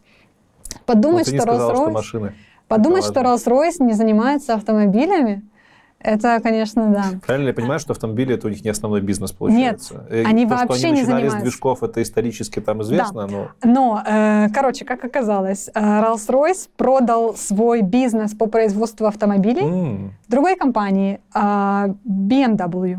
мгм. Э, вместе с торговой маркой. Вместе с торговой маркой Rolls-Royce и назвали ее Rolls-Royce Motor Cars, по-моему, как-то так. Вот. То есть э, есть такая марка, она находится под BMW, Если что, это BMW. ой, BMW. Знаете, как будет по-польски BMW? BMW. BMW? Да. Прикольно. Вот. А, то есть э, Rolls-Royce есть, только его выпускают не Rolls-Royce, не- не- не- его выпускают не Rolls-Royce, а BMW. Вот. А, да. Значит, Rolls-Royce это двигатели для самолетов. Как меня туда взяли? Мне кажется, вот я сейчас уже задумалась, я, в принципе, я, я вообще не задумывалась об этом. А, мне кажется, что меня взяли потому, меня пригласили Потому, Потому что IBM после того, как я уже пришла, как можно было меня не взять? Но как меня пригласили? Как меня пригласили? А, Я думаю, что потому, что... Не потому, что IBM. Все знают, что такое IBM в Кракове. Все знают, что такое вот эти вот корпорации, вот этот вот аутсорс в. Европе. Все, все в Европе знают, что это. Этим никого не обманешь. Я думаю, что из-за того, что аналитика данных — это такая довольно-таки молодая сфера, и не так много людей, которые специализируются именно в этом. Мне кажется, что люди, допустим, либо они занимаются, там, не знаю, а, аккаунтингом, либо они занимаются программированием, а вот что-то посередине, вот какая-то аналитика, но еще не программирование, э, мне кажется, это не, не настолько было, по крайней мере тогда, популярно, и, наверное, не так много было людей, желающих этим не такая, заниматься. да? Да. Мне кажется, что из-за этого. Ну, то есть логично, что вот все знают, что такое программирование, правильно? Ты идешь, там, ты учишься, ты программируешь, ты идешь программистом. А что такое э, data analyst, data analytics? Это не, ну, ну, не все вообще даже знали, что это. У нас в одном, в одном из выпусков Слава, э, Слава, господи, забыл фамилию, Архипенко, Архипов Слава, простите, рассказывал такие дата-аналитики. И те, кто А. наливает. Ну, он в шутку это говорил. Он просто data scientist. Наверное, у data scientist ов немножко предвзятое отношение к дата-аналитикам. Э, Возможно, главное, когда, ты scientist, главное не осознать, что на самом деле ты analyst. Это больно, это, наверное, больно. Или нет? Это не, ну, мне кажется, как бы да. Больно, потому что это- ты думал, что ты не тем занимаешься. Это грустно, что ты идешь, ты думаешь, что ты будешь делать Data Science, а тебе говорят, сделай нам э, дашбордик покрасивее. Слушай, Сделай вот нам. э, с этой точки зрения, извини, но уже за- раз зацепились, Да. кажется, что дата-аналитики — это типа downgrade для data science а, что data science — это следующая ступенька. Конечно. Но это же вообще, по-моему, разное, нет? Это Эм, чуть-чуть разное направление в одном и том Это же... разное, это разное, но это смежно. Вот, допустим, Data Scientist может выполнять функции аналитика данных, А если наоборот, надо. навряд ли, да? А наоборот нет. Окей, всё, разобрались. Э, В Rolls-Royce ты говорила, что ты работаешь, э, пришла в People Analytics. Да, При том, что они выпускают движки для самолетов. Да. Что за People Analytics? Типа, Э, значит, у каждой корпорации есть очень много отделов. мгм. Э, В Кракове в том числе есть несколько, было, по крайней мере, тогда несколько отделов Rolls-Royce. И один из отделов это была HR-информатика, так называлась. И там была команда People Analytics. Это люди, которые на основании всех данных, которые у компании есть о работниках э, дан- данной компании, э, помогают принимать бизнес-решения, people decisions, бизнес, биз- не бизнес-решения, а решения по какой-то политике HR касательно людей, которые там работают. То есть вот все вот эти увольнения, которые мы в 2022 году видели, это последствия, возможно, вот таких похожих отделов. э, People Analytics, которые решили, что вот можно уволить часть Это сотрудников. могут быть, это могут быть либо последствия, либо просто такие отделы помогали, э, помогали. А я сейчас не это говорю, что сделать. только этим они занимаются, Нет, нет, нет. одна из Но, но такие, такие отделы, они могут э, э, осуществлять техническую поддержку такого Мгм. рода проектов. Например, если компания какая-то должна сократить штат, сократить штат. Э, Чего ж в Твиттере маску не завезли таких ребят-то? Смотри, э, не- в некоторых компаниях возможно, что такие решения принимаются на основании данных. Мгм. В некоторых компаниях э, возможно, что такие решения просто принимаются уже конкретно на микроуровнях каждым, а, каждым Менеджером, управляющим менеджером Понятно. и все. А People Analytics, они просто, допустим, помогают какие-то статистики собирать и все это организовывать. Что ты там делала? Да, Э, я была аналитиком данных, я работала с Excel, VBA, с SQL, э, с Tableau и даже немножечко с Python. Мы делали какие-то статистические анализы, отвечали на какие-то вопросы, которые могли быть у бизнеса либо у HR. Например, э, там, вот, например, у компании есть какая-то программа по поддержке молодых специалистов. Мгм. Работает ли эта программа? Помогает ли она эм, в employee retention, то есть помогает ли она э, задержать, удержать этих людей в компании, либо, вот, допустим, если кто-то был участником программы, а кто-то не был Мгм. участником программы, насколько их карьера потом отличается, насколько э, отличается, допустим, э, процент женщин и мужчин, которые получают повышение, есть ли какая-то дискриминация. Понятно. Есть еще, кстати, вообще правовые требования в некоторых странах о том, что если компания нанимает там больше там, скольки-то тысяч человек, то эта компания должна предоставлять эм, годовую отчетность о том, насколько она дискриминирует либо не дискриминирует свой персонал. И это тоже вы? Э, эту Это тоже People? Analytics. Да, то есть э, нужно показать и доказать, предоставить все расчеты, графики, статистически агрегированные там данные о том, там, грубо говоря, например, дискриминирована ли какая-то национальность э, в данной фирме. Чтобы понять, насколько вы там в программировании всекали, Да, я хочу спросить, можешь ли ты крестики-нолики в Excel написать? нет. Ну, если посидеть, подумать. Ну, конечно, да. Ну. Да, значит, то, что мы там делали, э, там можно было заниматься просто репортингом, а можно было писать э, макросы в, в Visual Basic. Можно было писать SQL э, можно было на основании вот этого, вот этого всего инструментария, который есть, делать какие-то дашборды, которые будут автоматически обновляться каждый месяц и Ну, предоставлять собственно, какую-то. Excel, Visual. Basic, SQL и Да, Tableau. да, по инициативе, э, мне кажется, менеджмента. У нас, кстати, был даже Data Scientist один. Вау. Да, да. Я тогда считала, что вау, А у нас есть делал? Data Scientist.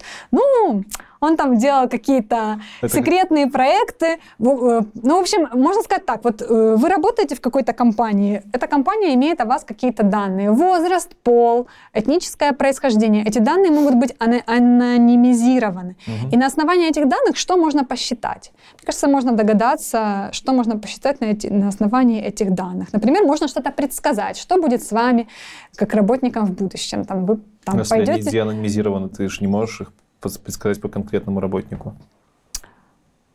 Ну ладно, хорошо, мы поняли. Не будем раскрывать все карты. А, Мне интересно, вот этот data scientist, про которого ты говорила, это тот самый случай, когда думал, что data scientist, а оказался дата-аналитик? А, Он был на самом деле data scientist ом, но э, бывали часто такие ситуации, что у нас очень много работы, а у него очень мало. И тогда он нам помогал. Ты можешь рассказать, в чем вот это вот, буквально несколькими словами не углубляясь, в чем разница вот дата-аналитика и data scientist а, э, дата-сатаниста? Ну, типа, дата-аналитик вроде тоже данные анализирует, что-то с ними делает, как бы изучает. А изучает и занимается наукой от данных, а значит, data scientist. Есть такая простая логика у кого-то в голове. Э, Я могу это объяснить так, что а, аналитик данных, он показывает то, что есть, а Scientist, он показывает то, что может быть. Он, он модели. предсказывает. Э, Окей. он- больше вот именно по предсказаниям, а аналитик данных больше по тому, тому как визуализировать и показать То, обобщенную информацию о том, что есть. А сильно ли интереснее это было по сравнению с тем, что было в аккаунтинге? Да. Э, К нам когда-то приехал наш там какой-то большой директор Ага. с нами пообщаться из Англии, и все молчали, боялись, ничего не говорили. А, и он говорит, как вам тут работается? И я говорю, я пришла сюда а, там три месяца назад, работаю здесь три месяца, но мне кажется, я была рождена для этого. Я вот так вот ему сказала, а потом год позже я сказала, все, я ухожу, я уже вас переросла. Быстро. Да, это было очень интересно. Это, это наконец-то впервые в жизни у меня была интересная работа. Во-первых, интересная работа, на которой там ты, зах- ты садишься, тебя затягивает вот эти вот, не знаю, код, формулы, табло, там дашборды, вот это вот все, SQL. Во-первых, тебя затягивает. Во-вторых, тебе не стыдно рассказать людям, чем ты занимаешься, потому что ты говоришь, я занимаюсь people analytics. И такие, «А, что это? А, вы знаете, это... В общем, это было очень круто. Я прямо кайфовала, потому что до этого я встречаю новых людей, меня спрашивают, чем ты занимаешься? Я работаю в бухгалтерии.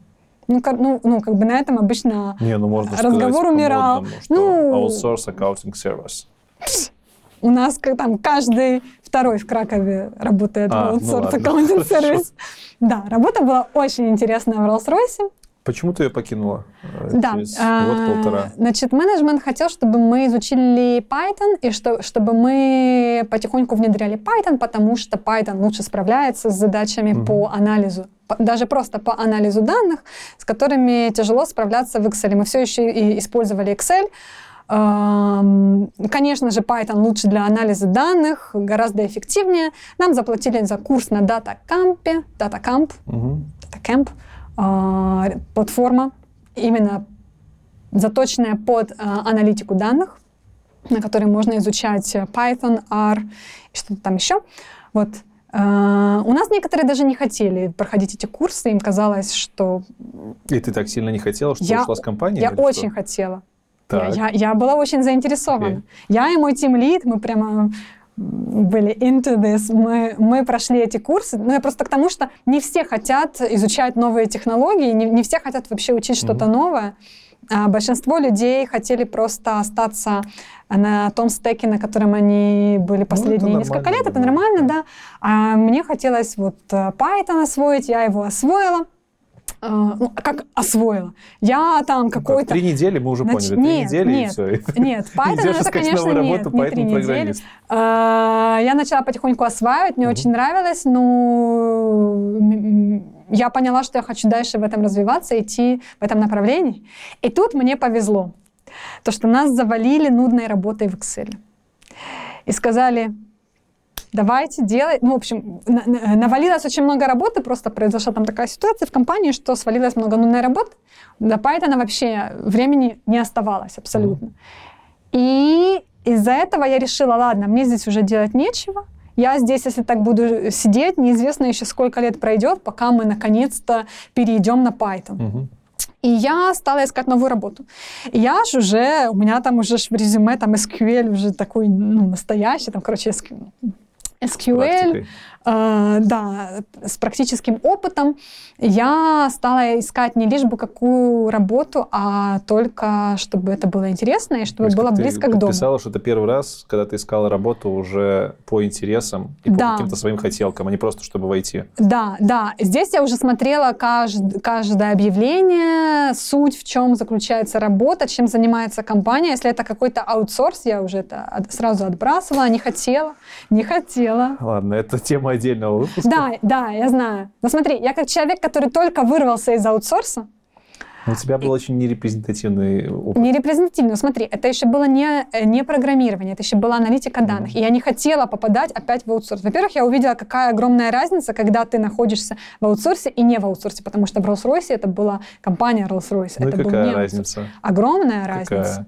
Ну, такая, что у тебя есть э, возможность влиять конкретно на продукт. У тебя есть возможность влиять на конкретный проект, который ты делаешь в аутсорсе. Да, но здесь, смотри, вот есть, допустим, какой-то продукт оунер ты можешь с ним напрямую поговорить, его в чем-то У нас переубедить. тоже есть продукт оунер в аутсорсе. Да, хорошо. Я, ну, сейчас защищаю дьявола, я же Давай, работаю сейчас давай. в аутсорсе. а, смотри, в аутсорсе клиент, на которого ты работаешь, он всегда прав. Вот если он просто что-то решил, ты его уже ты его не переубедишь никогда. Ну, в сервисных компаниях нет. То есть, Хорошо, может типа быть. компании, которые берут под ключ. Но я понимаю тебя. Да. Я понимаю. Да. Я понимаю, да. В продуктовике Но есть еще такой немножко, лучше. это называется эли- э- элитизм. элитизм. Ты ощущаешь, Ой, что ты, э, ты работаешь в компании, у которой есть узнаваемое название. Или не обязательно узнаваемое, но это есть как бы... аутсорс компании, у которых узнаваемое название. IBM тот же. Вот Да, Ну ты ладно, работаешь в IBM, который IBM, и при этом это ты работаешь на другую фирму. Ну, это... В общем, Короче, это холиварная тема. Да, Может да. быть, в другой раз. э, да, аутсорс, в общем, я не хотела. А Далеко от дома я не хотела. Э, Неинтересное что-то я не хотела. Я подалась только в семь компаний. А ты на тот момент, извини, не рассматривала возможность там, переезда в другую страну, например? Тебе Нет. уже комфортно было в, Э, в Польшу? я- мне как уже было комфортно, потому что я уже поездила Всё, очень понятно. много, я устала от приездов, я, я начала кайфовать от спокойной жизни в том же самом городе. Вот. Мгм. Тем более я знаю, как много усилий стоит э, начать жизнь в другой стране в плане того, чтобы завести Окей. какие-то социальные контакты. Это очень тяжело во взрослом возрасте. Вот. Поэтому я не рассматривала. Да, ну, подалась. В семь фирм. Меня пригласили на интервью в пять из этих фирм. Вот. И что дальше было? Ага, я получила, по-моему, один офер. Это, Здесь собственно, был Aptiv. Да, это, был, это была фирма Aptiv. Вот мы наконец-то и добрались до основной Да, темы. Autonomous Driving. Полтора часа опыта, я надеюсь, намотали себе на... А куда наматывать, если не на ус? На, на палец. На палец, намотали на палец. А, Я не хочу много про Aptiv говорить, потому что... Потому что я все еще там Ты работаю. все еще там Да. работаешь. Буквально пару слов про то, что это за компания и почему мы про нее не слышали, хотя, как я почитал, это топ-3 компаний, которые занимаются э, автоматизированными Да, системами э, управ- управления. Смотри, э. Autonomous Driving, автономные автомобили. Мы знаем о тех, мы знаем имена тех фирм, которых мы должны знать, чтобы покупать что-то у них. Вот мы, как обычные потребители, Мгм. мы покупаем автомобили, правильно? А то, что эти автомобили оснащены какими-то приборами, которые данный производитель автомобиля, например, там, не знаю, BMW, Toyota, Ford, они это купили у какого-то поставщика, нам это уже знать не обязательно. То есть нам не нужно знать, кто поставил вот эту камеру и вот этот радар в автомобиль Ford, чтобы купить автомобиль Ford. Конечно, люди, которые в, в это углубляются, а, много знают, интересуются темой, они, конечно, знают, что стоит в их автомобиле, когда они его покупают, но большинство людей не знают, э, кто произвел вот эту камеру, которая стоит в их Форде, грубо говоря. Вот. И они хотят купить Ford, потому что это Ford. Вот. Поэтому вы не знаете название той же фирмы Aptiv, потому что и вам не нужно, и Аптиву не нужно, чтобы вы это название знали. То есть нужно чисто с точки зрения, наверное, того, чтобы вы пошли работать в фирму Ну, Аптив. это уже там. другое. Это уже другое дело. да, это уже как работодатель. Но в основном как бы э, Аптив не нужно, чтобы потребители много знали, Аптиву нужно, чтобы а, продуценты, э, продуценты, наверное, такого слова нету, извините. Да, есть, в я, принципе, просто а, редко. В Польше живу уже там семь с половиной лет, и в Украине уже 11 лет не живу, поэтому многие слова забыла. А, Производители автомобилей. И, э, Аптиву нужно, чтобы производители автомобилей, чтобы все знали, что такое Аптив, чтобы люди, которые в, в этой сфере работают, знали, что такое Аптив, а чтобы Ну, обычные то есть люди это знали. B2B комп- Да, крупная да. То есть компания. любая B2B компания не переживает за то, что простые смертные не, не знают названия этой компании. Что да. в основном делает компания Aptiv? Да, значит, э, это сфера э, Advanced Driver Assistance Systems. Значит, э, если это перевести на русский язык, э, дословный перевод Advanced продвин- Прокачанная, продвинутая. продвинутые да. системы помощи водителя, не помощи, а, ну, скажем так, поддержки водителя. Да, да, да. Да, почему driver assistance? А, Почему мы не говорим а, о полностью там беспилотных автомобилях, например? Такое, такое словосочетание есть. Потому что а, рынок — это те технологии, которые уже используются людьми, которые сейчас ездят на дорогах. То есть, И условно, это- пока у нас нету полностью... Пока у нас нету полностью autonomous э, car, то есть пока у нас полностью автономные автомобили не ездят, не ездят по дорогам, мы говорим о driver assistance. Мгм. То есть это э, ассистент водителя. То есть когда э, система, которая стоит в данном автомобиле, является ассистентом водителя. О чем мы говорим? О каких-то функциях, которые заботятся о безопасности водителя и пассажиров и могут, например, среагировать тогда, когда водитель э, не среагирует. Например, это аварийное торможение, функция аварийного торможения называется Как она меня затрахала в моей Вольве, извините, Да. пожалуйста. Когда в парковке въезжаешь в Польшу, у которых низкие потолки висят, выше 20 километров, у меня просто тормоза врубаются. Вот. Она думает, что я сейчас въеду в потолок. Да, да, Autonomous Emergency Braking, а, моя любимая функция. А, Есть еще Forward Collision Warning, предупреждение о том, что сейчас произойдет столкновение, либо а, Lane Keep Assist, а, ассистент, который помогает держаться в полосе, либо Adaptive Cruise Control. Это функция, которая позволяет тебе ехать за каким-то автомобилем перед тобой и повторять все те же э, маневры, которые он повторяет. Есть еще High Beam Control. Это контроль за дальним либо ближним светом фар, чтобы Мгм. не нужно было это самому переключать, а система переключает его сама на, на основании того, едет ли кто-то э, навстречу нам, либо не едет, чтобы не ослепить В общем, это водителя. какие-то умные навыки автомобиля, которые не требуют Да, вмешательства водителя. Да, есть еще э, мониторинг водителя в кабине, в кабине автомобиля. Допустим, если водитель невнимателен, устал, уснул, закрыл глаза, э, то система может его разбудить каким-то звуком, либо вообще припарковать, остановить автомобиль в зависимости от того, какие там конфигурации предусмотрены в данном автомобиле. Или там, например, что кто-то не пристегнул ремни безопасности, или там, допустим, забыли ребенка в салоне, это тоже есть. Или, например, в бензовозе курит кто-то. Мы в одном из прошлых А, выпусков говорили про, про такой кейс. Э, Это, э, я думаю, что это все зайдет очень далеко. А, ну, Да, хорошо. да. Эм, Давай буквально пару слов. Я не хочу углубляться в то, как ты двигалась по карьерной лестнице Мгм. в этой компании, потому что мы уже пон- поняли, как ты вошла в IT. Этого Мгм. достаточно. Пару слов, кем ты успела за пять лет, я так понимаю, уже вообще Мгм. поработать там. Четыре года. ролях? Четыре года. Да. А, Я пришла туда как Data Analysis Engineer. Это, по сути, аналитик данных, но который работает с инженерными данными. И, и- и, в общем, это считается как инженер. Вот. И все люди, которые там работают на данной специальности, у них есть э, диплом инженера, э, у всех, кроме меня. Вот. Они там все инженеры. По, А что значит инженерные данные? Это данные, которые получаются инженерными системами? Типа, Это, это данные, которые, э, которые мы собираем во время тестовой езды автомобиля по дороге. Перед тем, как этот автомобиль пойдет э, в массовый выпуск, его тестируют. Вот. Э, Данные, которые собираем из камеры, радара, лидара, э, может, расскажу вообще, что это Это такое? попозже немножко. Хорошо. Вот данные, которые, мы, э, которые системы собирают э, на дороге, снаружи и есть- внутри кабины, и мы потом эти данные должны как-то Почему обработать. они инженерные? Потому Почему они потому что инженерные? Они требуют инженерных познаний каких-то, чтобы их понимать. Потому что нужно, чтобы, ну, конечно, желательно иметь какие-то инженерные познания, чтобы их Твоя интерпретировать. любимая физика. Либо, да, моя любимая физика. Либо нужно хотя бы не иметь аллергии на подобную тему, либо нужно иметь желание в это вникать, потому что данные. Довольно-таки сложные. Есть, э, есть категория людей, которые, глядя на эти данные, говорят, что это там мне дали? Я Лучше вообще, Таро я, разложить». да, да, я вообще не по этим делам, да.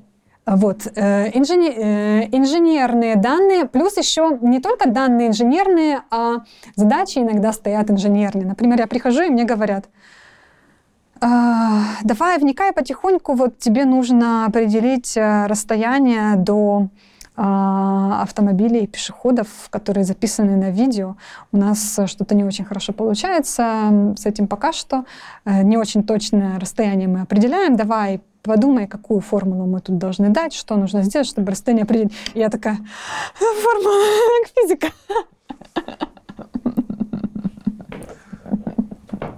Странно. Что Ну, странно. странно, что там тут много физики. Это, Да. ну, это понятно, когда ты идешь в такую индустрию, там будет много физики, а у тебя э, физика не очень-то их нравилась она тебе, и ты все равно пришла. Да, я Почему? считаю, что... А, почему я пришла? Потому что, во-первых, название должности в описании, в объявлении было Мгм. Data Analysis Engineer, Autonomous Cars, Software Engineering. Вот так вот Короче, называлось. тебя Короче, меня подкупили. фильм. Я просто... Я, я вообще думала, это какой-то стартап. Я вообще хотела в стартап пойти работать тогда. Я думала, все, хватит корпорации, давайте стартапчик, Аптив, не знаю, что это, наверное, стартап какой-то. Название очень подкупило Почитай, что меня. компания 40 какого-то там шестого года работает. Да, это сто- столетний стартап, да. Значит, а, название было такое. Почему ты твой вопрос не испугало ли меня? Почему я пошла туда, Ты где там работаешь 4 года, где- но это сфера, где много физики. да, Ты уже А. привыкла к этому, ты с этим сжилась, ты поняла, что это не так сложно, или ты просто от этого абстрагировалась? От физики Нет, э, смотри, э, я не, не абстрагировалась, нет. Мгм. Это на самом деле в рамках моей э, роли э, там не так уж прям сильно много физики было. То есть поначалу было тяжело, нужно было вникнуть, но, то- но того, что мне нужно сесть и копаться в каких-то формулах по физике очень долго, нет, такого не Окей. было. Бывает, что, допустим, там одна формула раз в квартал попадется, что Хорошо. нужно ее там написать, посчитать, вот. А, Продукт оунер технически. Как ты в про туда пришла? Это просто карьерная лестница Э, обычная? Нет, нет. Э, Значит, я, я пришла туда как э, дата инженер-аналитик данных, вот, Мгм. и работала аналитиком данных. Потом у нас произошла реструктуризация отдела, и у нас, нам предложили, либо вы остаетесь аналитиками данных, будете там анализировать данные, какие-то отчеты делать, какие-то маленькие, маленькие инструменты писать в Python, либо вы переходите в, новую, в новый отдел, который будет именно заниматься software development, и мы будем делать один какой-то хороший тул, какой-то хороший крутой инструмент а, для инженеров, работающих в этой фирме. Но Это будет именно настоящий software development, там будут программисты, там будут не, не аналитики данных. Выбирайте. На- Нам дали возможность выбрать. Э, 90% людей выбрали пойти в этот новый отдел и стать программистами. Э, ну, я что, хуже всех? я тоже туда пойду, то есть это как бы шаг вперед. А Я, на этот момент поработала полгода вот этим вот а, аналитиком. Я уже, в принципе, там все... Поначалу было ужасно тяжело вообще даже аналитиком работать, а, потому что там Python, там, короче, было гораздо покруче, чем, а, чем Ну, понятно, ранее в всего. Да, э, но я подумала, в общем, мне, мне было страшно немножко, Но я хотела, но мне было очень интересно. И то, что большинство людей из нашей команды туда пошли, возможно, что если бы большинство не пошли туда, я бы, наверное, не рискнула. Большинство пошли. Вот. И я, я пошла в эту э, команду, и там мы, по идее, должны были все стать программистами. И я должна была стать а, просто программистом, э, писать в Python либо бэкэнд, либо фронтенд. Но э, у нас там не было продукт-оунера. Или он был? Подожди. Нет, он, наверное, был. Вот, э, был один, но пришло понимание, что нужно, чтобы их было несколько там на, разные сегменты этого продукта. Вот. Как произошло то, что я стала продукт-оунером? Сначала я была таким неформальным а, лидом, это еще команды аналитиков, когда мы занимались mm-hmm. аналитикой данных. И каким-то неформальным лидом я уже была. А, неформальным в том плане, что должности у меня никакой не было управленческой, но мне сказали, вот ты будешь, а, ты будешь управлять вот этими, вот Самое этими вот людьми. Да. Потом мы, когда начали делать этот продукт, у нас не было вообще никакого дизайна, и предполагалось, что никакого дизайнера не будет что просто мы будем, будем как вижу, так и, так и пишу, так, так и будем делать. Э, но э, менеджер решил э, созвать собрание, на котором мы представим свои идеи о том, как будет выглядеть наше приложение. Но я же пришла на собрание с PowerPoint, там накидала макет, там я вижу это вот так, вот так, вот так. С этого собрания я вышла UI UX дизайнером это, этого продукта. И так как я делала UI UX, это мне нужно было, ну, мне нужно было придумывать э, то, как будет выглядеть этот продукт. И я очень много общалась э, с менеджером и со всеми людьми, которые были либо там продукт-оунеры, либо кандидаты в продукт-оунеры. И постоянно собрания заключались в том, что я стою возле экрана, размахиваю руками, координирую, там все так, давайте вот так, вот так, вот так. Короче, э, так себя много, так было много меня на этих собраниях, что меня сначала сделали э, таким помощником продукт-оунера, а потом в итоге мне отдали э, весь фронтенд. И ты там два года? Отфига я была продукт-оунером два года, да. Менеджерская позиция по факту. А, да. Э, это был такой продукт-оунер, который э, необычный. Значит, во-первых, э, это был технический продукт-оунер, который предполагалось, что он часть времени посвящает на то, что пишет код. Почему так было сделано? Потому что у нас никто не хотел быть чисто продукт-оунером. Нас все хотели программировать. Никто не соглашался на то, чтобы быть чисто продукт-оунером. У нас собрались люди, которые хотя, хотели научиться, хотели стать программистами, и они не хотели именно идти чисто по управленческой, по управленческому пути. В том числе я тоже не хотела. А, я тоже хотела научиться программировать, поэтому нам разрешили, ладно, вы будете там техническими продукт-оунерами, можете часть времени посвящать на код. Это во-первых. То есть ты все два эти Реально. года, работая менеджером, параллельно и программировала? Да. Именно поэтому technical product owner. Да. Э, technical еще не только потому, что мы писали э, код, а еще потому, что мы знали столько технических особенностей этого продукта, как каждый программист. Вот у нас этих знаний было наши знания, наши технические знания продукта были как у программистов. А ты говоришь, ты говоришь, что мы, у вас много было таких ребят? Нас было несколько таких ребят. Но там у все... каждого был свой там. А, все, я была frontend, кто-то backend, кто-то там machine learning. Вот. А, еще иногда приходилось там, ну, э, мы работали в scrum е, product owner но у нас scrum master а не было. Там ведение всех скрам-церемоний это было на продукт оунерах а, потом немножко еще менеджмента иногда было, там интервью попроводить, э, когда менеджер занят, что-то еще поделать. Через два года ты уходишь в программиста. Да. Вот, ты работаешь с, React, с React уже успешно несколько да. лет. Можно сказать, что несколько лет. Ну, можно уже сказать. Можно сказать, что больше года. Ну, несколько лет, получается, если округлять. Э, для кого-то покажется, что это даунгрейд, потому что программисты зачастую грейдятся из программ... Программисты зачастую растут по карьерной лестнице из программирования в менеджмент и дальше-дальше. Либо из программирования и в жестко-жестко технические темы, там чиф все mm-hmm, такое. Mm-hmm. У тебя же менеджмент, а потом программирование. Да. Это потому, что ты параллельно училась программированию, все, все время хотела стать программистом а, полноценным? Значит, во-первых, я никогда не хотела управлять людьми. Угу. Мне это не доставляет удовольствия. А, при этом я понимаю, что рано или поздно я неизбежно уйду в менеджмент. Это, Почему? как- ну, потому что у меня это лучше получается, чем программирование. Я так считаю. Окей. А, Мне больше нравится писать код, чем, чем управлять а, людьми или продуктом, да. Потому что от, от того, как я от, от, э, написания кода я получаю больше удовольствия, я, я вижу сразу же результаты своей работы. В общем, это приятнее, легче, интереснее. В общем, да. Это более проще и осязаемый результат работы.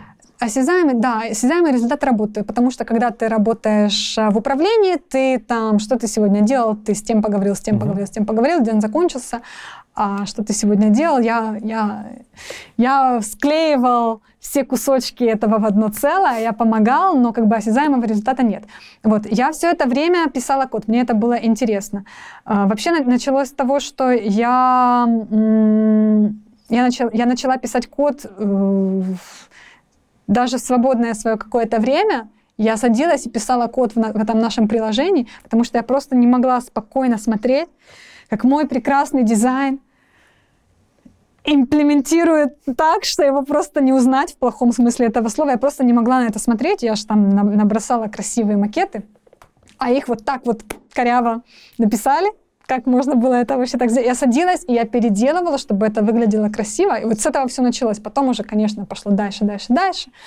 А, то есть нач- начиналось именно с того, чтобы спасти наше приложение от, а, от уродливости, а закончилось тем, что я теперь вообще, э, да, полноценный React э, разработчик, то есть постепенно вот так То вот. есть ты сейчас пилишь веб-интерфейсы по факту. Да. Э, Так вот, по поводу даунгрейдинга.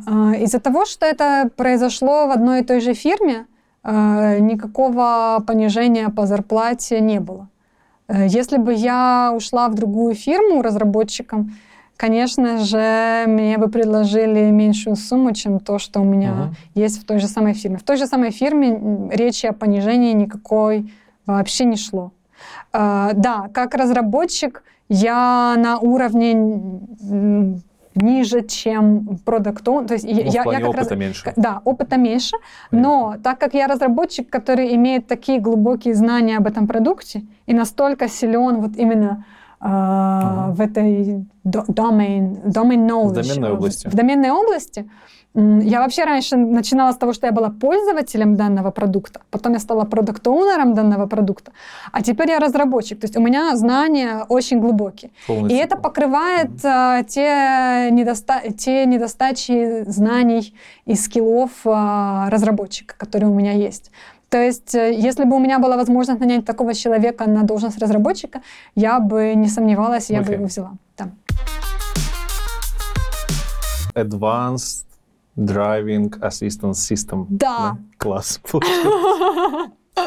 Нравится ли тебе работать в этой сфере вот, по прошествии четырех лет? Да, э, это очень круто осознавать, что ты пусть не, не напрямую, но ты работаешь на то, чтобы меньше людских жизней отбирали несчастные случаи на дороге. Вообще э, 95%, по-моему, было какое-то исследование в США или где-то, в общем, неважно, короче. 95% а, несчастных случаев на дороге возникают из-за человеческой ошибки. И если мы можем как-то эту, ош- э, эту ошибку устранить и по- помочь людям совершать меньше ошибок, и мы движемся в этом направлении, это очень круто. Плюс я, когда вообще туда шла, я думала, ну, сначала я думала, что это стартап.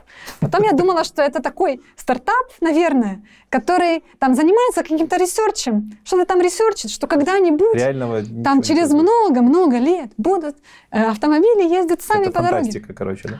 Когда я пришла, оказалось, что я, я просто не знала, потому что на самом деле я не вожу автомобиль, у меня нет прав, и я не умею водить. То есть я вообще как бы была абсолютно далека от этой темы. А когда я пришла, только тогда оказалось, что на самом деле эти продукты, они уже на дорогах. Я только тогда узнала, что это вообще есть, и что это довольно-таки широко используется. Плюс э, буквально там, ну, короче, право тоже не стоит на месте, и вводятся в том же, допустим, Евросоюзе такие законы, которые обязывают э, всех производителей автомобилей постепенно внедрять э, функции ADAS, то есть Advanced Driver Assistance Systems, в свои новые продукты. И, допустим, сейчас уже, мне кажется, уже, уже в этом году так есть, а или там, может, через пару лет, ну, примерно. Сейчас уже э, нельзя просто выпустить новый автомобиль в Евросоюзе э, Да. без этих функций. Какой-то базовый набор этих функций должен уже быть. Ты интересный поинт озвучила, что э, эта сфера уменьшает риски на дорогах. Да. Потому что, если не углубляться, может показаться, что эта сфера облегчает жизнь водителю. Нет.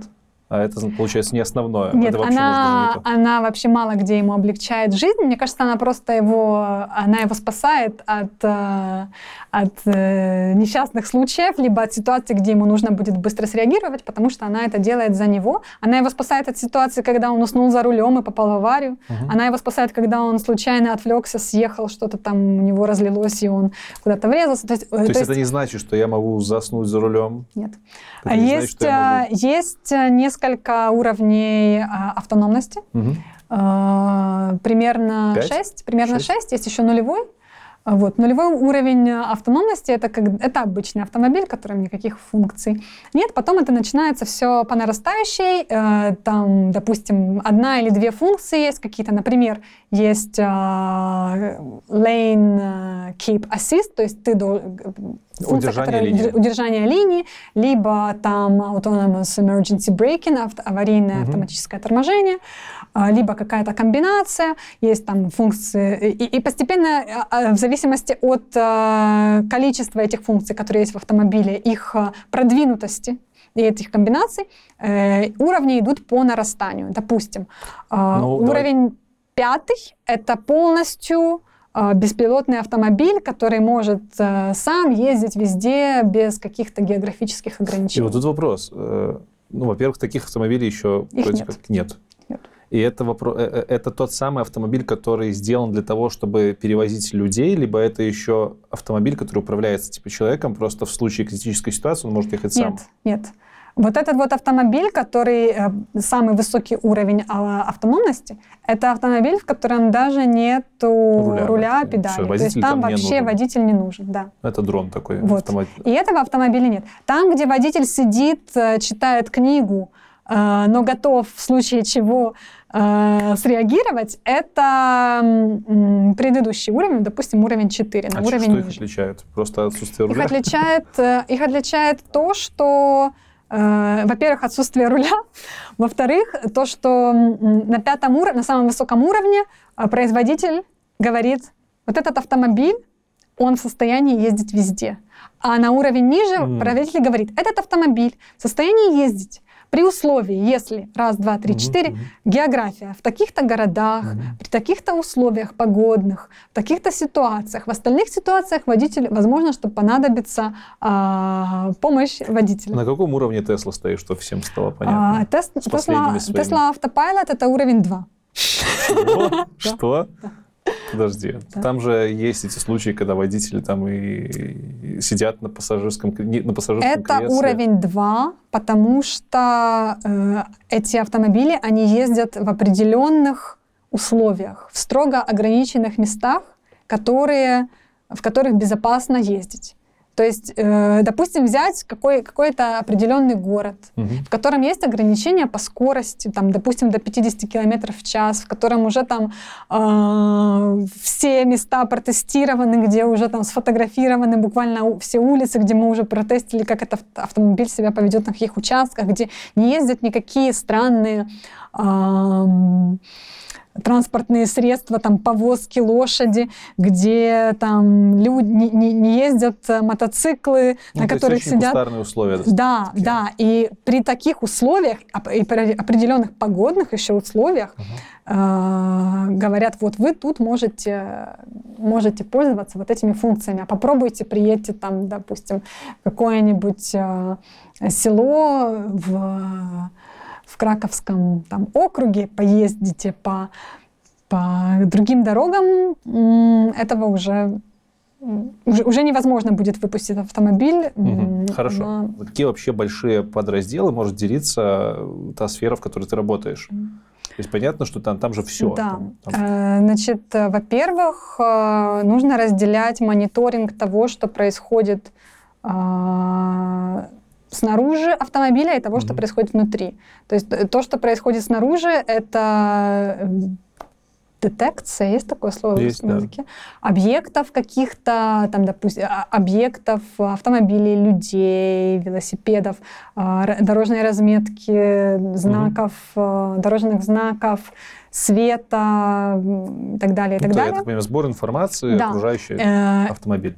А сбор информации внутри кабины — это лицо водителя, его Ага. глаза, насколько они закрыты, открыты, насколько он отвлекся, смотрит ли он на дорогу, заснул он уже или еще нет. Можно еще, там, не знаю, мониторить его. Но я сейчас не говорю то, чем занимается конкретно моя фирма. в может быть, она этим занимается, может быть, и нет, но Мгм. в общем, да. Там можно, например, промониторить его состояние физическое, что, э, там, сердцебиение там, и такие штуки. Это тоже можно промониторить и определить, э, плохо ли он себя вдруг внезапно почувствовал, потому что если с ним что-то случилось, Мгм. а, не знаю, там, например, сердечный приступ произошел у человека, нужно автомобиль остановить, а он сам этого сделать не может. Э, Вот, это тоже можно промониторить, либо промониторить, э, кто находится в кабине, какие пассажиры, возможно, что забыли кого-то на заднем сиденье. Вот, э, внешняя, внешняя среда и внутри кабины. Вот такие вот есть эм, две, допустим, Два направления Два работы. направления, да, и этим обычно занимаются разные отделы в таких крупных компаниях, которые, да, в таких крупных компаниях, как наша, есть разные отделы, которые этим занимаются вообще, э, потому что каждый инженер, который там работает, он должен очень сильно углубляться именно в потребности клиента, э, в эту тематику, например, кто-то занимается именно детекцией пешеходов, кто-то занимается калибрацией там камеры, радара, кто-то занимается именно вот этим вот мониторингом лица. Здесь, здесь эм, специализация нужна глубокая довольно-таки, и в таких фирмах обычно разделяются вот эти вот отделы, там кто-то занимается только этим, кто-то занимается только этим, так, чтобы кто-то всем вместе занимался, это а, редко бывает. Вот. Есть еще, допустим, разделение на, безопа- на безопасность, либо какое-то функции, которые работают на безопасность, и функции, которые работают на развлечение. Потому что, например, голосовой помощник в автомобиле. Развлечение — это, грубо говоря, развлечение. То есть infotainment, например. То есть когда ты сидишь, и ты хочешь пользоваться своим телефоном без рук, пользоваться и, и управлять своим автомобилем без, а, без прикосновений, там вот это Ну, вот для тоже. кого-то это необходимость, кстати говоря. Да, да, для кого-то это необходимость, да. Это тоже как бы, это тоже э, не, не напрямую влияет в том числе на безопасность, чтобы Мгм. не, не отвлекаться на такое, но это больше как бы сфера развлечений, но это тоже э, в сфере эм, а, autonom- а, autonomous driving э, таким тоже занимается, тем, чтобы ваша машина вас слушалась без э, каких-то прикосновений. Есть ли какие-то направления, которые я- направления специализации людей, работающих в этой сфере, которые яр- я- ярче всего выделены, которых больше всего, скажем так? Мгм. Ну, типа там первое, что в голову приходит, это наверняка какие-нибудь желез- железянщики, которые там эти датчики, сенсоры делают, и программисты.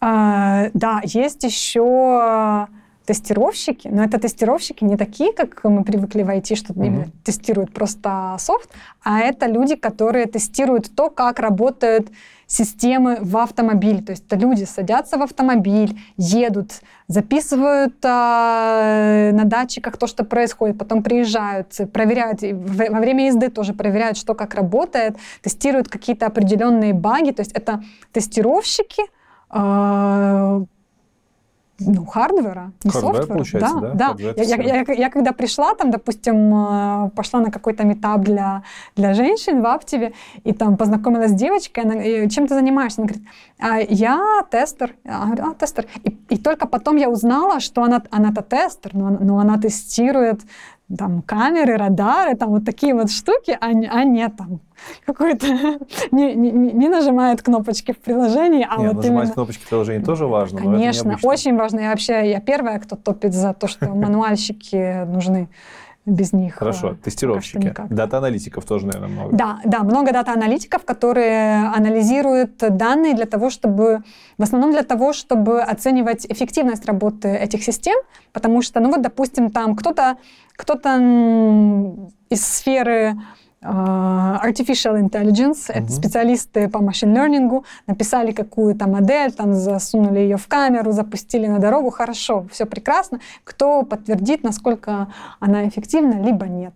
Мгм. Кто предоставит клиентам достоверную информацию о том, выполнены ли требования, либо они не выполнены, на каком уровне они выполнены. Нужно произвести огромное количество статистических подсчетов по требованиям от клиента, чтобы, э, чтобы доказать, что наши системы работают на вот таком вот уровне, что там, там столько-то процентов а, эффективности они имеют. Этим занимаются аналитики данных. Дата-сайентисты, ты говоришь, что машин learning Да. специалисты, Да. этого много здесь? Или это А, точечные какие-то? Значит, э, этого, этого вообще много, но это не обязательно все будет в одной фирме. Э, Очень часто такие большие корпорации еще покупают э, продукты либо сервисы у других фирм, и мы можем не знать э, о той огромной сети, которая существует, что вот, допустим, вот эту вот модель там какая-то фирма купила у вот этой вот другой фирмы, что вот эту вот камеру на самом деле производит не вот эта фирма, что мы думали, а она ее покупает еще у какой-то другой фирмы. То есть это может быть разбросано по по другим компаниям. Это не обязательно всем занимается одна компания. Если кто-то, например, даже там... Мы уже, мы уже определили, что если мы покупаем там автомобиль Тесла, не обязательно Тесла сделала вот эту вот модель, которая там определяет, э, что перед вами есть на дороге. Не обязательно это Тесла а, произвела. Может быть, она это купила у кого-то, а этот кто-то, может быть, м, купил еще какую-то часть э, у другой фирмы. Плюс еще есть же несколько разных датчиков, и, может быть, кто-то является а, специалистом по машин-лернингу, извините, если вдруг так по-русски не говорят. Говорят, А, все хорошо, хорошо. Можем по-английски, нас понимают. Да, э, допустим, он специалист по машин-лернингу по данным радара, а не по данным камеры, а может быть специалисты Мгм. по данным из камеры, они вообще находятся в другой локации, в другом, в другой, может быть, даже фирме. Вот. Еще есть, допустим, специалисты по машин-лернингу, которые пишут э, модели для работы на дороге, а есть специалисты, которые пишут модели для, для работы на данных, которые уже собраны э, с езды по дороге, чтобы оценить, как хорошо работают те первые модели. То есть есть специалисты по машин-лернингу, которые пишут э, AI, Artificial Intelligence Systems, для оценки других Artificial Intelligence Ну, потом понятно, у них больше Это ресурсов в распоряжении, Да. и они могут, могут это качественнее сделать. В общем, есть очень много, очень много, короче, специалистов по AI э, достаточно, да. Э, У нас в какой-то момент была, была такая ситуация, что все хотели быть machine learning engineers, а мест было не так много. Но постепенно это как-то рассосалось. Э, Больше там люди заинтересованы. Кто-то, в основном, когда кто-то заходит в IT, ему кажется, что data science это круто, потому что так э, раз- разрекламировано. Но потом он приходит, он, он начинает узнавать о других сферах, и он видит, что а вот это тоже интересно, вот это тоже интересно. Он начинает интересоваться какими-то другими, можно сказать, более приземленными. Приземленными в том плане, что это не на хайпе, там просто программирование. Data Science не на хайпе. Ну, на хайпе. хорошо, было, было Ну, на типа хайпе. тот самый Data Science, который вот ты рассказываешь, что это Data Science с высокой научной емкостью. Ты не можешь прийти там и снимать данные с лидара, не знаю, как лидар работает. А чтобы узнать, как лидар работает, тебе, извините, надо прочитать как минимум базовый курс физики. Да, да. А, Но смотри, вот взять, допустим, модели, которые просто чисто по изображению с камеры что-то определяют. Это очень популярно. Ну, это таких инструментов просто куча. Рынок забит Ну, это если ты не коммитаешься дальше расти, скажем. Если ты Ну, коммитаешься почему? просто зайти и вот А работать. Ты не обязательно должен Нет? быть а, AI-инженером по работе с лидаром, радаром, камерой одновременно. ты, ты не разделяешь мысль о том, что э, хороший Science — это обязательно нау- наукоемкий процесс. Э, Не обязательно сильно Окей. наука, наукоемкий, потому что я на это еще смотрю э, со своего опыта продукт-оунера, Мгм. у которого, которому нужно было, чтобы кто-то какую-то модельку довел до конца, и чтобы эта моделька была уже у нас в продукте, чтобы это работало, и чтобы мы как-то это настроили и среагировали на запросы клиента. И для меня еще важно, чтобы data scientist не брезговал какой-то практической работой программиста. Мгм. У нас нету data scientist ов, которые чисто сидят, а, тренируют модели, ничем другим не занимаются. У нас а, все а, data scientist ы, они, они все должны закатать рукава, и они, они должны полностью обслужить свой AI чтобы, чтобы их AI был в пайплайне, и чтобы это... В общем, никто как бы за ними грязную работу делать не будет. Ну, я, наверное, у меня все еще есть этот флер в голове, что я дата-сайентистов часто путаю с, как их называют, господи, с обычными сайентистами, которые сами Мгм. модели эти разрабатывают. Мгм. Таких же людей совсем единицы. А, хорошо, смотри, э, такие, таких людей единицы, да. Академички. И лично я с такими людьми не работала, потому что наше при- приложение, которое делаем мы, вот моя команда, мы работаем на внутренних клиентов. Мы делаем приложение для инженеров, которые работают в нашей фирме. Понятно. Вот, поэтому вот с этими вот э, ребятами я лично не сотрудничала, и их не так много, а гораздо больше э, менее крутых, но тоже классных Ну, ребят. Ну, работа, тоже нужна. Да, которые тоже делают а, AI, только там не нужно быть э, Ну, доктором я, кстати, наук, подумал, чтобы что это... это можно сравнить с программированием в том плане, что в программировании, как мы сейчас знаем, не нужна глубокая математика. 99% задач ты можешь делать с базовой школьной Абсолютно. математикой, то же самое тут. Э, Я, когда готовился к интервью, все-таки я готовился, не все мне чат GPT написал, я вспомнил Mapbox компанию, это белорусская Мгм. компания, нет, не белорусская, это американская компания, но которая был центр разработки в свое время в Беларуси, они разрабатывали карты. Мгм. И они в какой-то момент начали заниматься селл-драйвингом тоже. Мгм. И у меня пришло сознание, что вау, это же так логично, когда ты делаешь карты, переключаться на self-driving, потому что вроде как карта это неотъемлемая часть. Да. Так ли это? Или А, могут ли вот такие вот автомобили автономные ездить без могут, карт, например? Могут, Могут. могут. А, интеграция полная... Смотри, да, э, чем дальше, тем больше будет а, фьюжн между всеми возможными источниками информации, Мгм. чтобы автомобиль а, собирал информацию не только из э, сенсоров, которые находятся на а, или в автомобиле, а еще из окружающей среды, э, в том числе из карт, в том числе из других автомобилей, либо каких-то точек а, на местности. Э, это все будет, ну, все как бы движется туда, в эту сторону. Но м, карты не так широко используются в данный момент. Э, да- да, кар- картографические данные не так широко используются для автономных автомобилей сейчас, которые уже сейчас ездят на дорогах, и те, которые там будут выпускаться еще в следующие годы. Это еще не настолько популярно.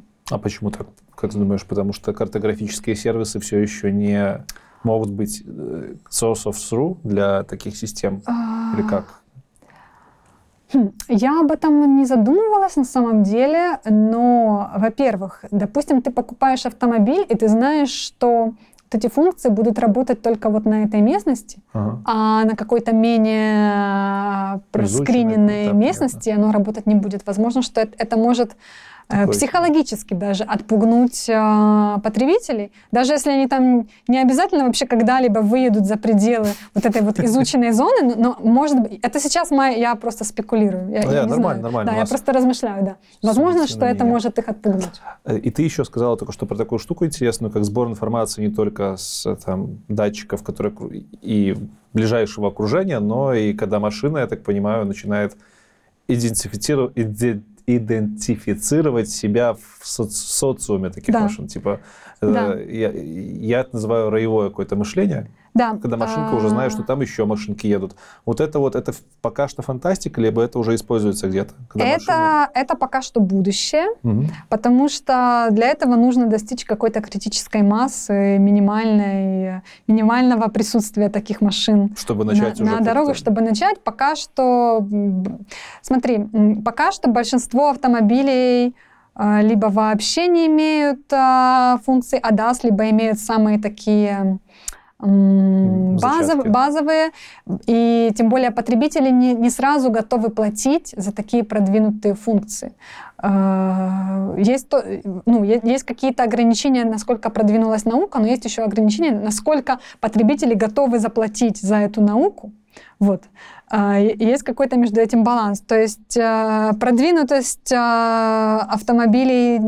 э, с ADAS функциями на дорогах еще зависит от того, Как хорошо Как- их будут покупать. как много вы захотите заплатить за такую машину, да. И Ясно. достичь этой критической массы на данный момент эм, тяжело. То есть это, это пока что будущее. Если говорить про будущее, какие машины... эм, Ну, то есть, понятно, там система умного торможения, еще что-то, это мы уже видим Мгм. во многих машинах, более-менее новых. Я думаю, каждый сталкивался с чем-то таким. Там АБС тоже, я думаю, это тоже одна из ваших систем в том числе. А полностью самоуправляемая машина. Мгм. Как ты думаешь, где мы впервые увидим? В какой это, что это за машины будут? Это Мгм. будут наши легковушки, либо это еще что-то будет? Там вот я Мгм. слышал, что грузовики собираются запускать Мгм. ближайшее будущее, в котором мы увидим вот те самые self-driving car. Те Когда мы- самые self-driving, которые будут э, в состоянии ездить везде, без, без э, Ну, наверное, помощи все-таки это водителя. не везде. Наверное, это все-таки машины, которые будут ездить, ездить по заданному маршруту, например, Мгм. траки, да, там от Мгм. склада к складу, но они Мгм. будут это делать полностью сами, Мгм. без водителя. Тогда это уже не может считаться как э, уровень пятый. ну, И четвертый, если да. есть, да, э, хорошо, вот это вот уровень четвертый, мгм, считается ли это четвертый? Потому что если мы задаем такие жесткие рамки, что вот, допустим, мы выпускаем именно тракс, э, как называется тракс по-русски? Э, грузовики. Грузовики, которые будут ехать из точки А в точку Б. Э, У них там есть э, изученный уже маршрут, который Мгм. там давно протестирован много раз, уже там отсканирован со всех углов, там все проверено, нет ли там каких-то рисков. Э, Это, это довольно-таки жесткие рамки. То есть, э, м, Ну, давай так. возможно, что это даже не уровень 4. Тут даже не про определение уровня, Да. пусть это будет хоть второй уровень. Тут Мгм. вопрос в том, когда мы это увидим. Потому Мгм. что уже сегодня мы видим, например, в Амазоне на складах у них там автоматизированная система развозит посылки по складу. Но да. это- э, и типа, почему эти машины не могут выехать на трассу возле Амазона и возить уже по, Э, по дороге? Ну, потому что, когда мы выпускаем робота-пылесоса, чтобы он нам пропылесосил квартиру, и он заехал немножечко не туда и что-то не то сделал, э, последствия от этого будут такие, что нам при- придется э, потом вручную мыть э, собачье говно, которое он размазал по кухне. А если мы выпустим э, автономный автомобиль и произойдет какая-то ситуация, где пострадает человек, э, последствия от этого будут... Либо э, собственность другая, не твоя собственность. Да, да, но особенно человеческая жизнь, потому что это может Мгм. иметь последствия, в том числе и политические, и социальные. То есть, допустим, из-за из такого, из-за такой ситуации возможно, что войдет в жизнь новая новые, новые законы напишут и введут, которые ограничат дальше развитие этой индустрии. То есть э, те, кто, те, кто, те, кто, те, кто впереди индустрии, э, первопроходцы, которые выпускают э, свои детища на дорогу, они в том числе понимают, что чего может стоить ошибка. И, и протестировать э, свои продукты нужно настолько, чтобы э, сказать, как сказать, акционерам, что вот этот вот продукт, он нам не, не, не, не перекроет дальнейшую вообще деятельность на рынке, потому что ну, э, мы должны быть уверены настолько, что это безопасно для нашего бизнеса. Но у меня тут всегда был вопрос. Вот, типа, мы знаем, что, допустим, в год там столько-то аварий происходит Да. по вине водителей. Я Мы тоже, можем- Да, я тоже считаю, что эм, Как учитывая, что, станет да, меньше, учитывая, что процент, допустим, меньше, то можно выпускать. То есть человек э, тоже мог бы совершить такую ошибку и кого-то на дороге сбить. Почему им не А, прощают? по- ну, потому что большинство людей не, не- не так э, прагматично, практически мыслят, как э, я. И они, узнав, прочитав в новостях, что автономный автомобиль сбил пешехода, начинают сразу же паниковать Да. и реагировать. Ну, Да. то есть большинство людей не готовы к таким умозаключениям, что вот эта вот стати- статистика, что автономный автомобиль убьет меньше людей на дороге, чем человек, но все равно кого-то убьет. Большинство людей не готовы вообще к такой информации. Это интересный вообще философский вопрос. Я над ним думал и нашел одно объяснение, более-менее мне понятное, но все равно такое, такое типа, э, человек готов простить человеческую ошибку, но не готов простить э, надание, придание какому-то устройству, созданному другим человеком, возможности убивать людей. Мгм, да. Типа то, что self-driving car кого-то убил, это значит кто-то не доработал, Да. а может специально это разрешил. Да, я думаю, что это э, immaturity. Недостаточно как бы взрослое общество еще, чтобы это принять. Будет, повзрослеет ли общество когда-нибудь до этого, не знаю, потому что мне кажется, что в плане ра- развития интеллекта у нас не совсем эволюция, а немножечко идем в обратную сторону. Последний год это ярко показывает. ну, я могу даже объяснить почему, потому что самые успешные, развитые, то что объяснить, я прям эксперт, самые, самые успешные, развитые люди рожают э, меньше людей, э, меньше новых людей, чем менее успешные люди. То есть, получается, те, те, э, то есть, допустим, самые там лучшие умы, они не reproduce, они не, не воспроизводится. не воспроизводятся Такая не с надо. такой скоростью, как, э, А, это ты худшие. все еще в копилку того, что гены передаются, да? конечно. Но это попахивает арийскими всякими ценностями. Нет, нет, почему? Нет. Но смотри, если, Хотя допустим, селекция. е- ну ладно, это наверное. Ладно, ладно. Давай не будем про селекцию людей, мы сейчас не про это. У меня последний вопрос на тему, раз мы уже зарезали. Вот это вот популярная задача.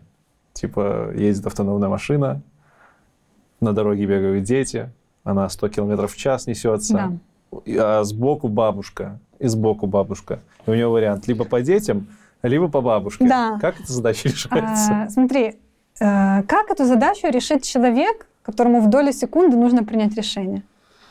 Он это решит на каком-то рандоме, скорее всего. Ну, на каком-то своем насколько, опыте. насколько этическим будет решение этого несчастного водителя, который оказался в этой ситуации, и он Да должен насколько. в эту долю секунды принять решение. Не насколько вообще.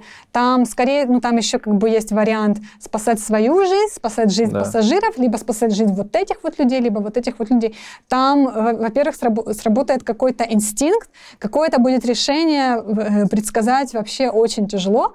И это решение, скорее всего, э, ну, будет рандомное. Вот.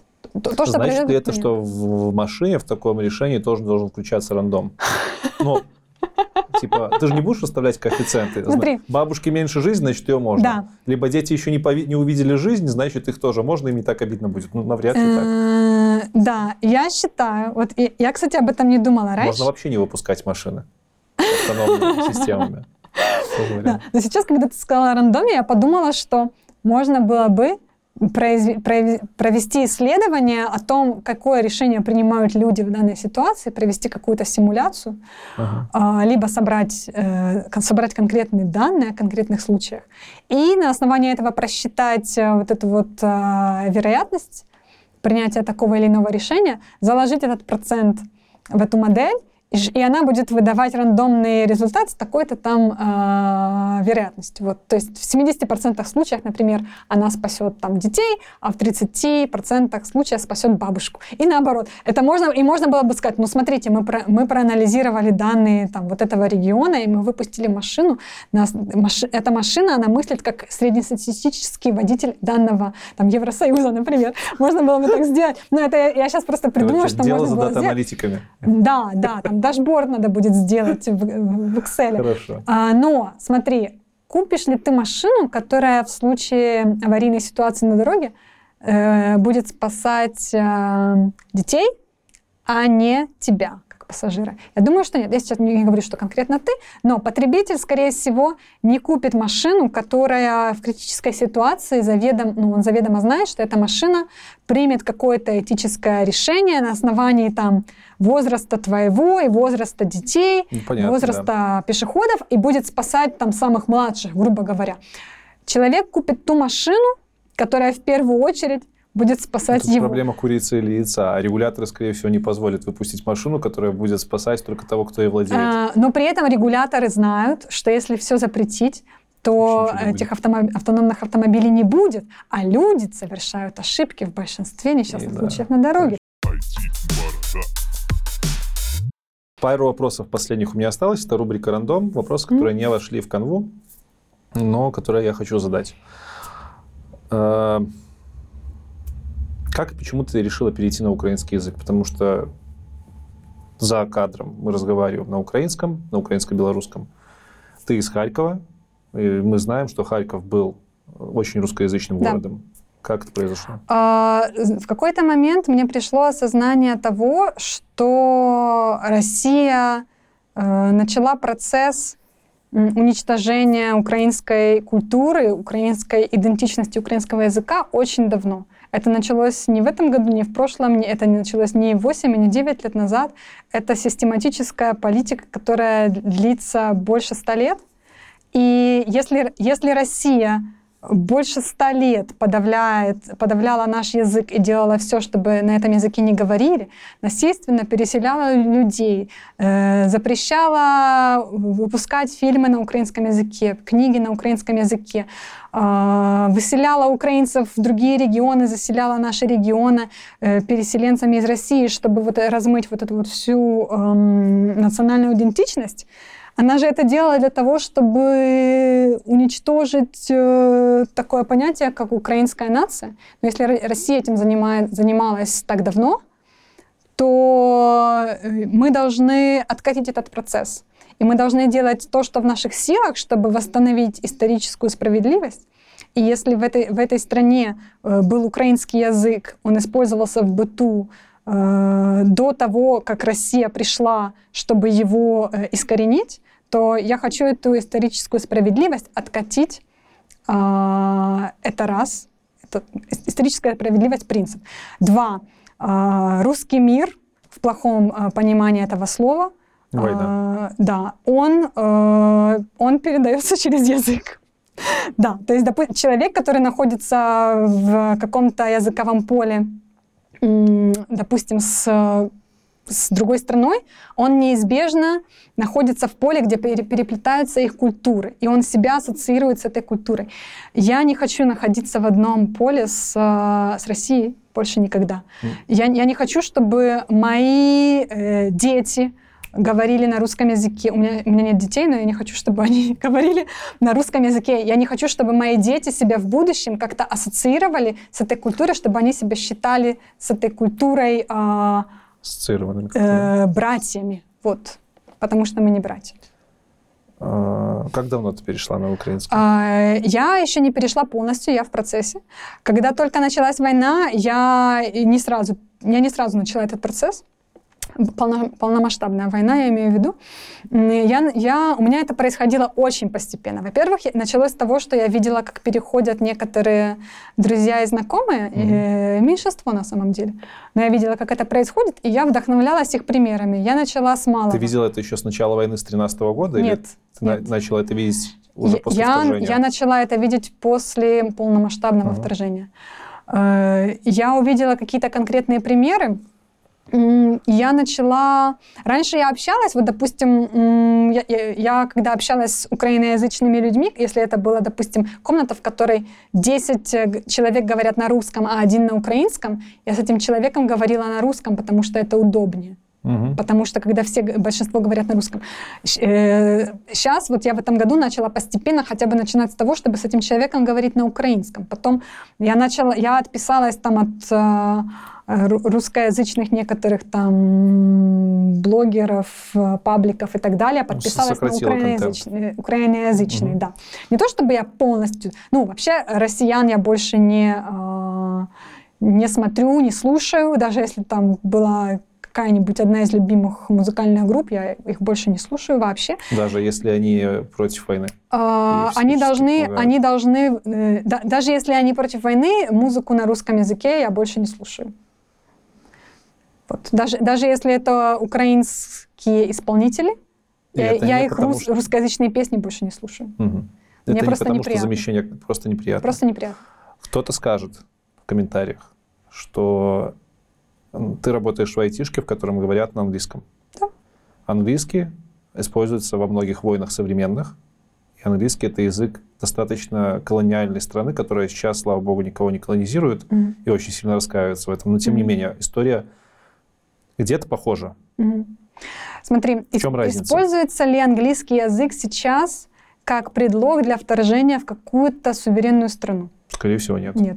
Русский язык сейчас используется, во-первых, как предлог вторжения, как аргумент о том, что украинцы и россияне — это один народ. Они же говорят на одном языке. Э, Вот, э- это используется как аргумент. Это, э, это сейчас используется как оружие против нашей идентичности. Это в том числе и символ, потому что если я говорю на русском, то это значит, что меньше людей говорят на украинском. Вот, допустим, э, если я говорю на русском, то людям, которые говорят на украинском, им менее комфортно говорить на украинском, и я хочу, чтобы им было более комфортно говорить на украинском. Есть люди, не уверенные в себе.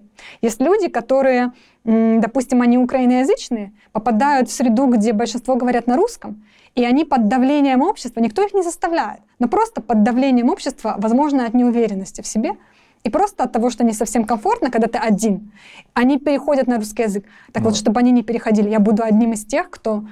кто... Подожди, но это нормальный процесс. Если ты приезжаешь в Да. Польшу и живешь в Польше, работаешь с поляками, ты говоришь на польском по большей Да. части. Так смотри, э, есть же гораздо больше людей, которые говорят на русском языке Мгм. в мире, чем на украинском. Если просто этот процесс отпустить, Мгм. то более популярный и более доминирующий язык, он просто з- Запа- заполонит да. все. Вот. То есть, если ничего не делать, то он, э, он поглотит все больше и больше спикеров. Э, Ты писала в LinkedIn, что тебе до конца жизни будет очень неприятно говорить на Да. русском. Да, это правда. Допускаешь ли ты, что русский язык останется у тебя вторым?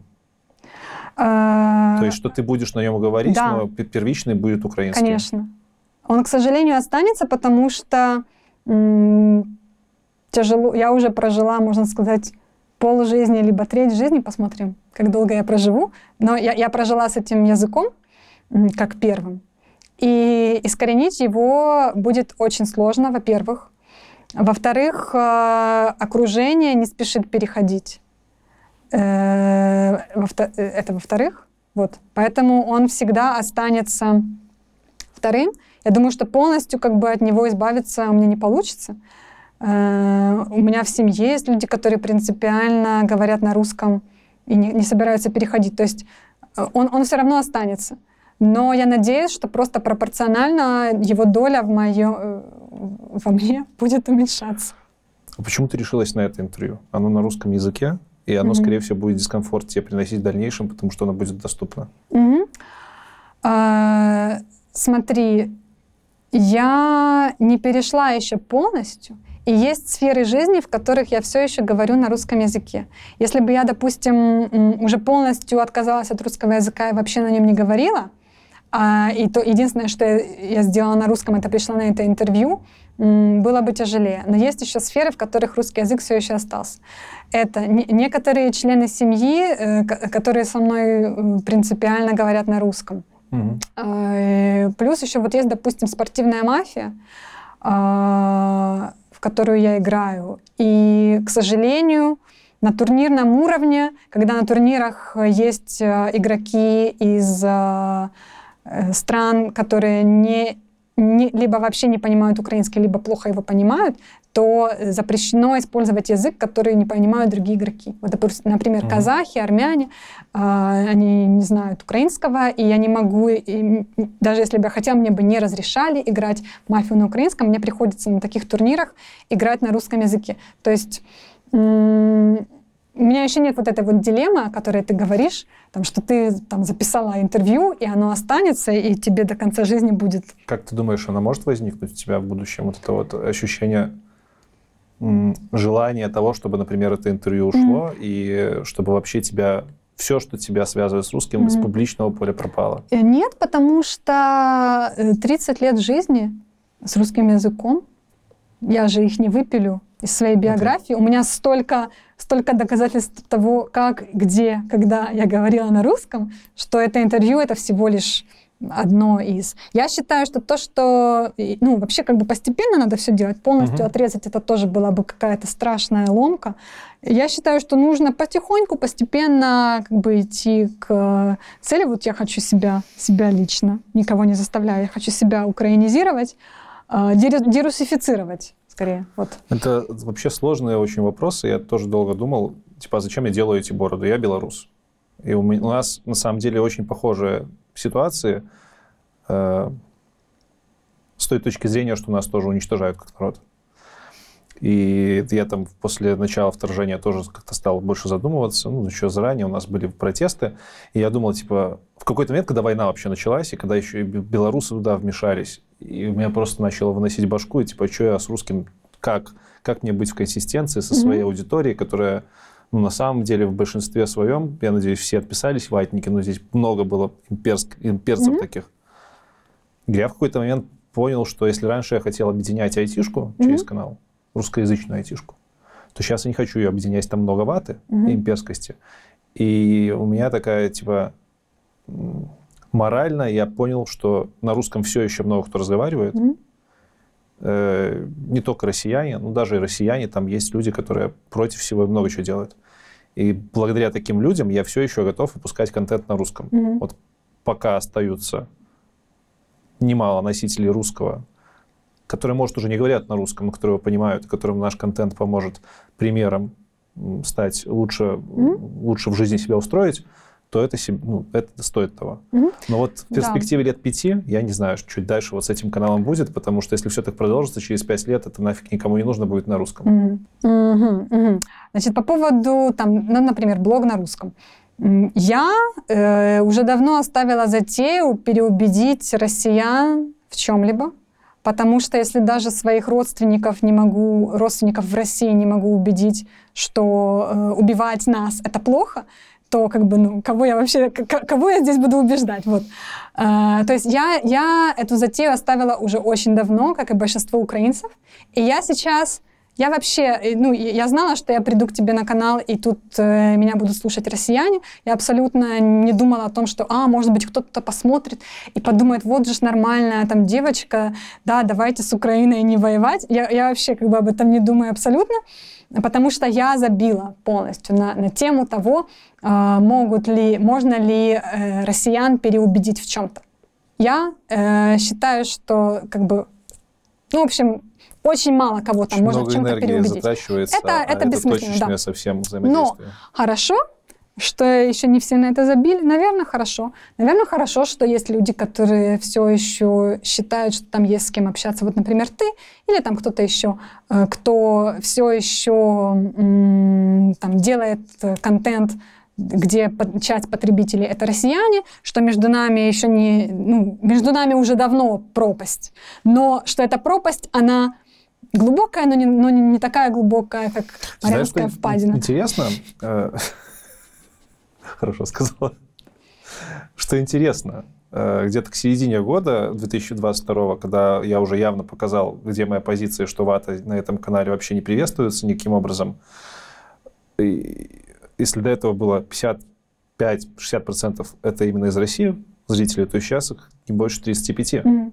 И ты такой, вау, то есть ну, 70 почти процентов mm-hmm. это 100%, ну не 100%, но с большой вероятностью люди, которые не поддерживают. Mm-hmm. Значит, стоит. Да. И еще одну, э, одну вещь я хотела сказать. То, что, допустим, э, если есть э, какие-то производители контента, которые делали русскоязычный продукт, если они, например, в какой-то момент, вот, не знаю, ты там полностью откажешься, перейдешь только на белорусский. Кстати, очень классный канал, я послушала. Твой Спасибо, темный, темный лес. Темный лес. Мне кажется, все понятно не знаю, ну просто у меня с языками хорошо. У нас подобная мова. Да, э, я понимаю 90% того, что там, да не 90, 95% того, что там говорят. Я тестировала даже на своих родителей, родителях, они тоже понимают темный лес. Вот. А, но если бы ты, например, просто перестал производить контент на русском языке в один момент и, и стал производить только на белорусском с практической э, с практической точки зрения, э, ну, твой канал упал бы, и, возможно, что у тебя был, тебе было бы тяжелее, не знаю, дальше в этом развиваться. Возможно, такое постепенное какое-то внедрение. Но... Это, ну, практически это лучше, да? Но, с другой стороны, представь, какой бы это был прикольный, классный пример. Да, пример был бы пример. очень крутой. Я бы, я бы просто аплодировала бы стоя, я бы сказала, вау. Ну, я, я бы была бы но, под впечатлением. Да, это было бы очень круто, это была бы позиция, это был бы принцип. А с практической точки зрения, возможно, что канал упал бы, и не, неизвестно, как быстро он бы поднялся. Ну, будем посмотреть, что дальше получится. Так, следующий вопрос у меня тоже с этой темой, но уже чуть полегче, наверное. Э, россияне в Польше. э, как к ним сейчас относятся. Мгм. Я имею в виду к тем россиянам, которые ну, не поддерживают войну и там ездят волонтерить и все такое. Других мы не берем. Просто Да. я знаю по многим своим знакомым, которые находятся, например, в странах не Евросоюза, уехали, они боятся сюда ехать. Мгм. Обоснованно ли это? Они боятся, потому что, ну, типа, думают, что здесь будет совсем херово, что их Мгм. будут везде канцелить. Мгм. А, ну, во-первых, я считаю, что ну, зде- здесь есть разница, насколько открыто человек выступает а, со своей позицией, какая у него позиция. Если человек, а, во-первых, выступает против войны, во-вторых, конкретно называет вещи своими именами, говорит, Мгм. что Россия это агрессор. И не просто говорит, что война это плохо, сказать просто нет войне, этого мало. Нужно сказать, кто здесь виноват, и э, на- насколько, в общем, есть разница, насколько позиция этого человека четкая. Это во-первых. А, во-вторых, россиян в Польше немного. На самом деле их даже меньше, чем я думала. Вот взять, допустим, не знаю, клуб мафии, у нас большинство игр были на русском языке до этого года. У нас в клубе примерно 60 человек, э, из которых россиян человека два. Ну, это очень мало. Причем мы же, мы же не специально россиян там не принимаем. Э, э, Реально россиян э, в Польше не так много по сравнению с тем, как много там украинцев и белорусов. А, Я знаю несколько россиян в Польше. В основном это, ну, это люди, которых я знала уже давно, они переехали уже очень давно, и я, у, у меня с ними отношения хорошие, особенно если я их хорошо знаю. У меня к ним вообще как бы претензий абсолютно никаких нет. Но есть такие моменты, когда у меня есть выбор там подой- подойти пообщаться или не подойти. Мгм. Если это человек там такой какой-то знакомый, иногда мне просто вот не хочется общаться. Не то, что ес- если, доп- допустим, Не этот человек ко мне... знакомый? Знакомый, знакомый. Я имею в виду, что если это какой-то такой уже больше друг, там, с кем мы очень хорошо общались, тогда вообще, ну, то есть я как бы не... Мое отношение абсолютно не, не ухудшилось к этому человеку.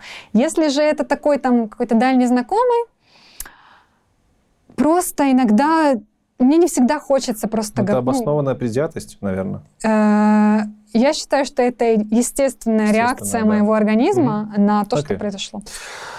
Последнее на сегодня. Вот если бы ты с джином банку словила, потерла его, он вылетает, такой, три желания, которые я исполню в этом вот прямо сейчас, но только которые в 23 году. Какие эти три желания будут? Я бы сказала, но это нельзя говорить. Ладно. Я думаю, что это то желание, которое загадали все украинцы на Новый год. А почему нельзя говорить? Нет, ну, но, но Ну, это, это, это не цензура. Так? Да, блин. Нет, это Нет? не то желание. Есть такая стендап, стендапер, а, ее зовут Настя Дерзкая, а по-украински Настя знаю. Зухвала. И у нее есть такая программа. И я была на ее концерте. И на этом концерте она выходит, и первое, что она говорит, вот это то желание. Второе желание. Наверное, чтобы у всех людей на Земле уровень интеллектуального развития повысился э, хотя бы до выше среднего. Вот. Да, выше среднего на сегодня. Выше среднего, если взять, допустим, всех почему? людей. Почему? Зачем? Ну, мне что? кажется, наши беды от того, что м, IQ низкий Окей. у большинства людей. Ну, не то, что IQ низкий, там я захейтила сейчас большинство людей, но вот взять, допустим, а, всех людей, Чтобы, Э, пусть они чтобы сдадут больше тест. в голову включали, короче, вот, люди. э, не то чтобы включали, чтобы она у них была, И чтобы она, работала, она у них была заложена, потому что Мгм. это не от того, что они не включают, а от того, что там нечего включать. Вот, если, допустим, взять всех людей, и, пу- и пусть они сдадут тест, и там будет какая-то медиана, Мгм. да, и вот то, что ниже, это там ниже уровень, то, что выше, это выше, и чтобы вот этот вот джин сделал так, чтобы всю эту нижнюю половину подтянуть, мне кажется, от этого я не, я не вижу, ну, что, что бы могло пойти не так. В принципе, может, что-то пойдет не так. Ну вот, а, можем так сделать с джином. И еще третье желание. А, Давайте блин, я тут придумываю желания, но, но просто пред- пре- э, вижу, какие будут побочные эффекты. Я хотела загадать вечную молодость, но потом подумала, а нам не надо, что я буду такая молодая, Чё, классно. красивая э, всю жизнь. Это, наверное, Даже будет плохо, не Ты очень помнишь хорошо. «Сумерки»? Ты смотрела «Сумерки»? Да, Это конечно. ж нашего поколения фильма. Да. Смотри, допустим, вот, вот, вот я не старею, а мой партнер стареет, это приводит к проблемам. Вот это вот. Да. Хорошо. Ну да, ладно, А, наверное. Хотя в какой-то момент тебе, может, вообще пофиг стоит на партнерство, ты настолько преисполнишься. Вот э, это побочные эффекты вот этого Да. желания, да. Я, я, наверное, загадаю какой-то прогресс э, в медицине. Мне кажется, будет прикольно, чтобы там поизобретали лекарства от э, неизлечимых болезней. Спасибо. Спасибо, Спасибо тебе. тебе, Диана. Вам спасибо за то, что посмотрели это интервью. Если у вас есть желание и возможность, обязательно помогайте ребятам в Украине. Ссылки на фонды Антона Довгоброда будут в описании к этому выпуску. Все.